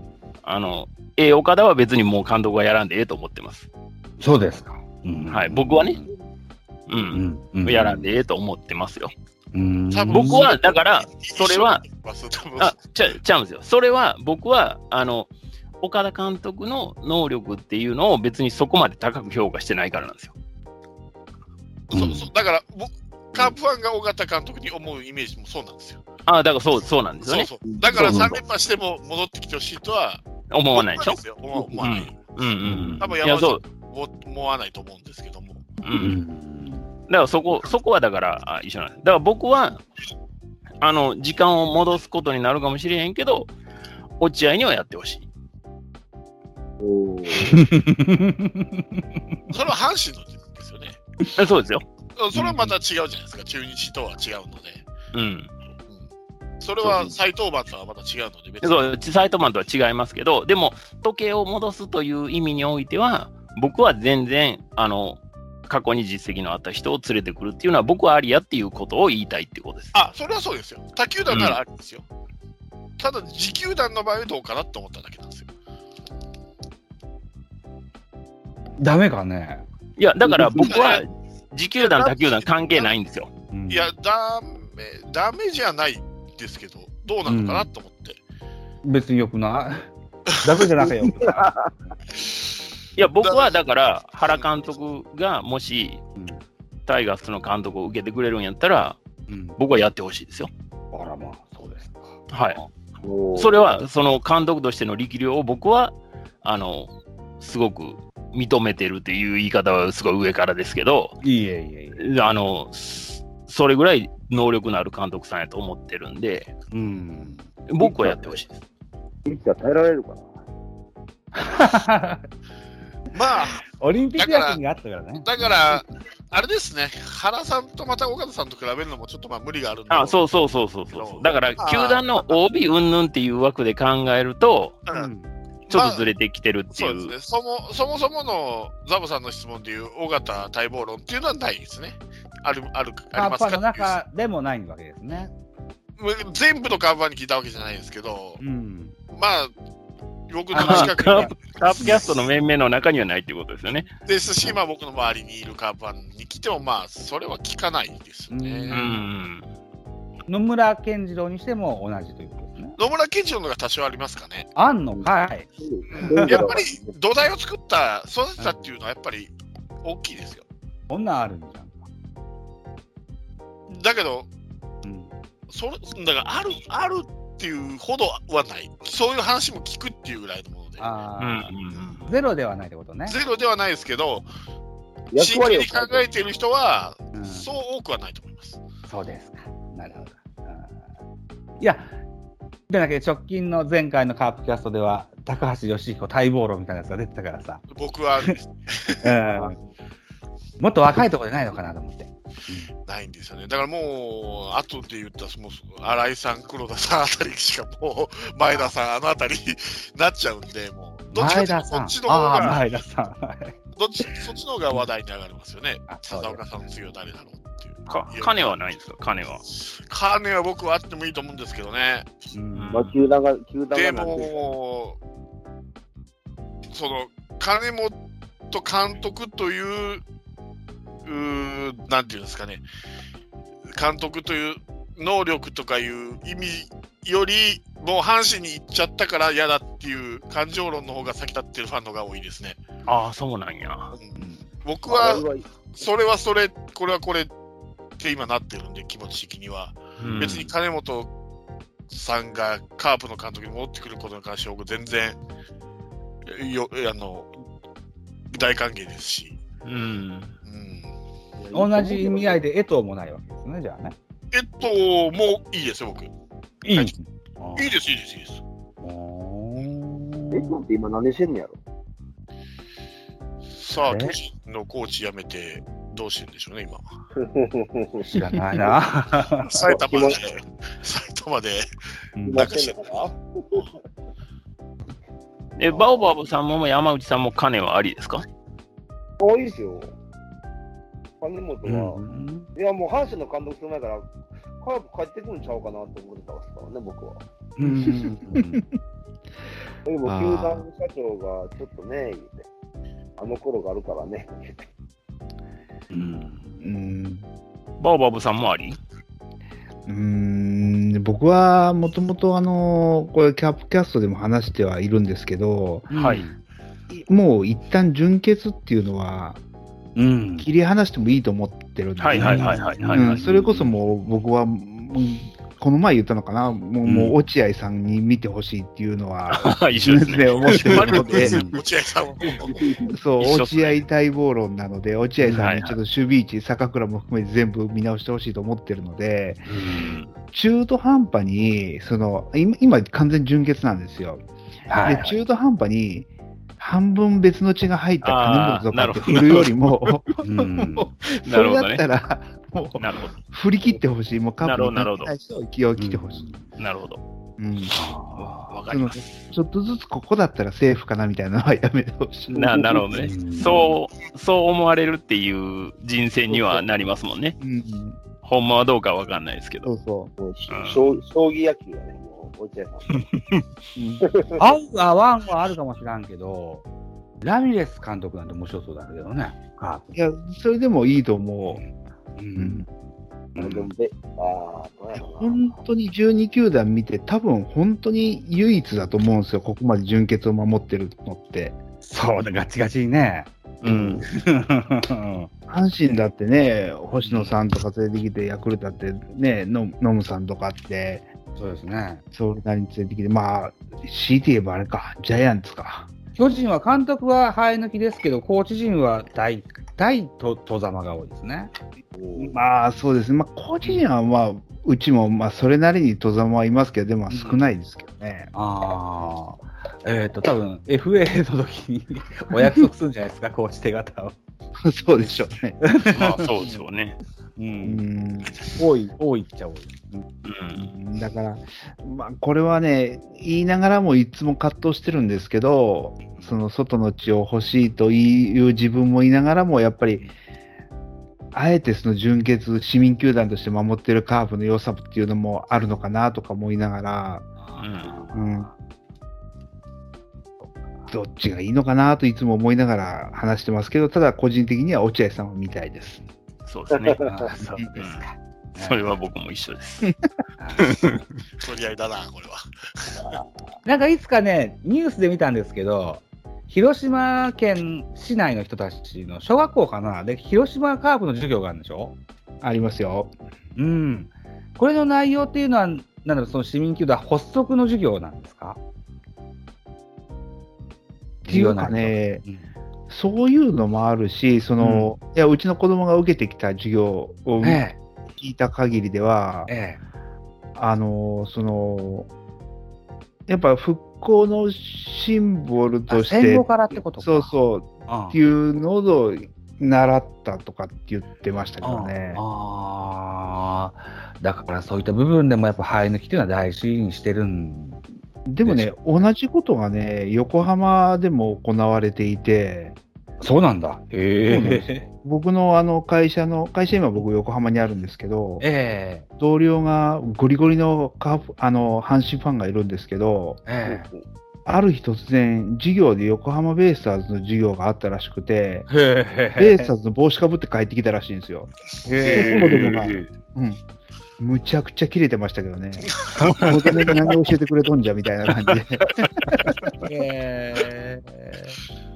横浜 DNA の授業ですか？また違う。そうそうそうそう、DNA の授業で。あ、で DNA の授業なうんなななんでかわかんないですけど、とにかくね、全員に小学何年生かに帽子かぶってたらしいです。あ、か配ったらしいですよ。はい。へ本能やな。洗脳。いや、ほんま洗脳やで。カープのあれも、カープは洗脳ですよね。うん。あれは洗脳うん。あーなるほどなちなみにバーボーさんは桜木町ってとこは近いんですか？ああ、一息ですね、今の職場からは。そうなんだ。ええ。日曜日にも行かれることありますか？お、なんかあるんですか？桜木町になんかラジオスタジオがあって、そこあこの前、前。出てくれたあの女性が、スタジオ持ってるって言ってましたよね。ました、そうそうぜひ遊びに来てくださいって言ってましたよ。ねどうした？ヤクルトファンの方来これてくれ連れみたからどうやって行くんだろうと思って聞きましたけど。僕は行けないけど、それで横浜のああのお近くの方いらっしゃるんで、そうですね、ご縁があれば全然一駅なんで、もう全然行けます。はいはいね。じゃあまあ、こんなとこですか？おそろそろもう2時間も40分近くになりますんで、長いと言われた。長いと言われて、ね、よく苦情が来るので、そろそろ。僕らしか言ってない。僕とペップさんしか言ってないでしょ。いやいや、僕長いって言ってないですよ。いやいや、長いけど、別に苦情ではないですよ、僕は。あ、僕は僕は苦情だな。聞きにくい。まあいいじゃない。そうはいいう一個人の意見として。まあいいはい。じゃあ、まあ、残り少ないですけども、で、まだ優勝もね、わからないですし、今現時点、カープ最下位ですけど、最終的にはまだわからないんで、はい、お互いにこう、切磋琢磨し、セ・リーグを盛り上げて、ぜひパ・リーグをね、4シーズンで倒しましょうよ。おはい。期待してます、阪神さんには。いやー、どうでしょう。まあまあ、あの、あまりね、こう、高く、高く望み、望まずに、粛々と、はい、日々を暮らしたいなと思います。はい、よろしくお願いします。はい。じゃあ皆さん、夜遅くまでありがとうございました。ありがとうございました。こんなオファーで、ありがとうございましたななかったすすいません。はいえいえ、ありがとうございます。はお願いします。はい。ははい。お疲れ様です。お疲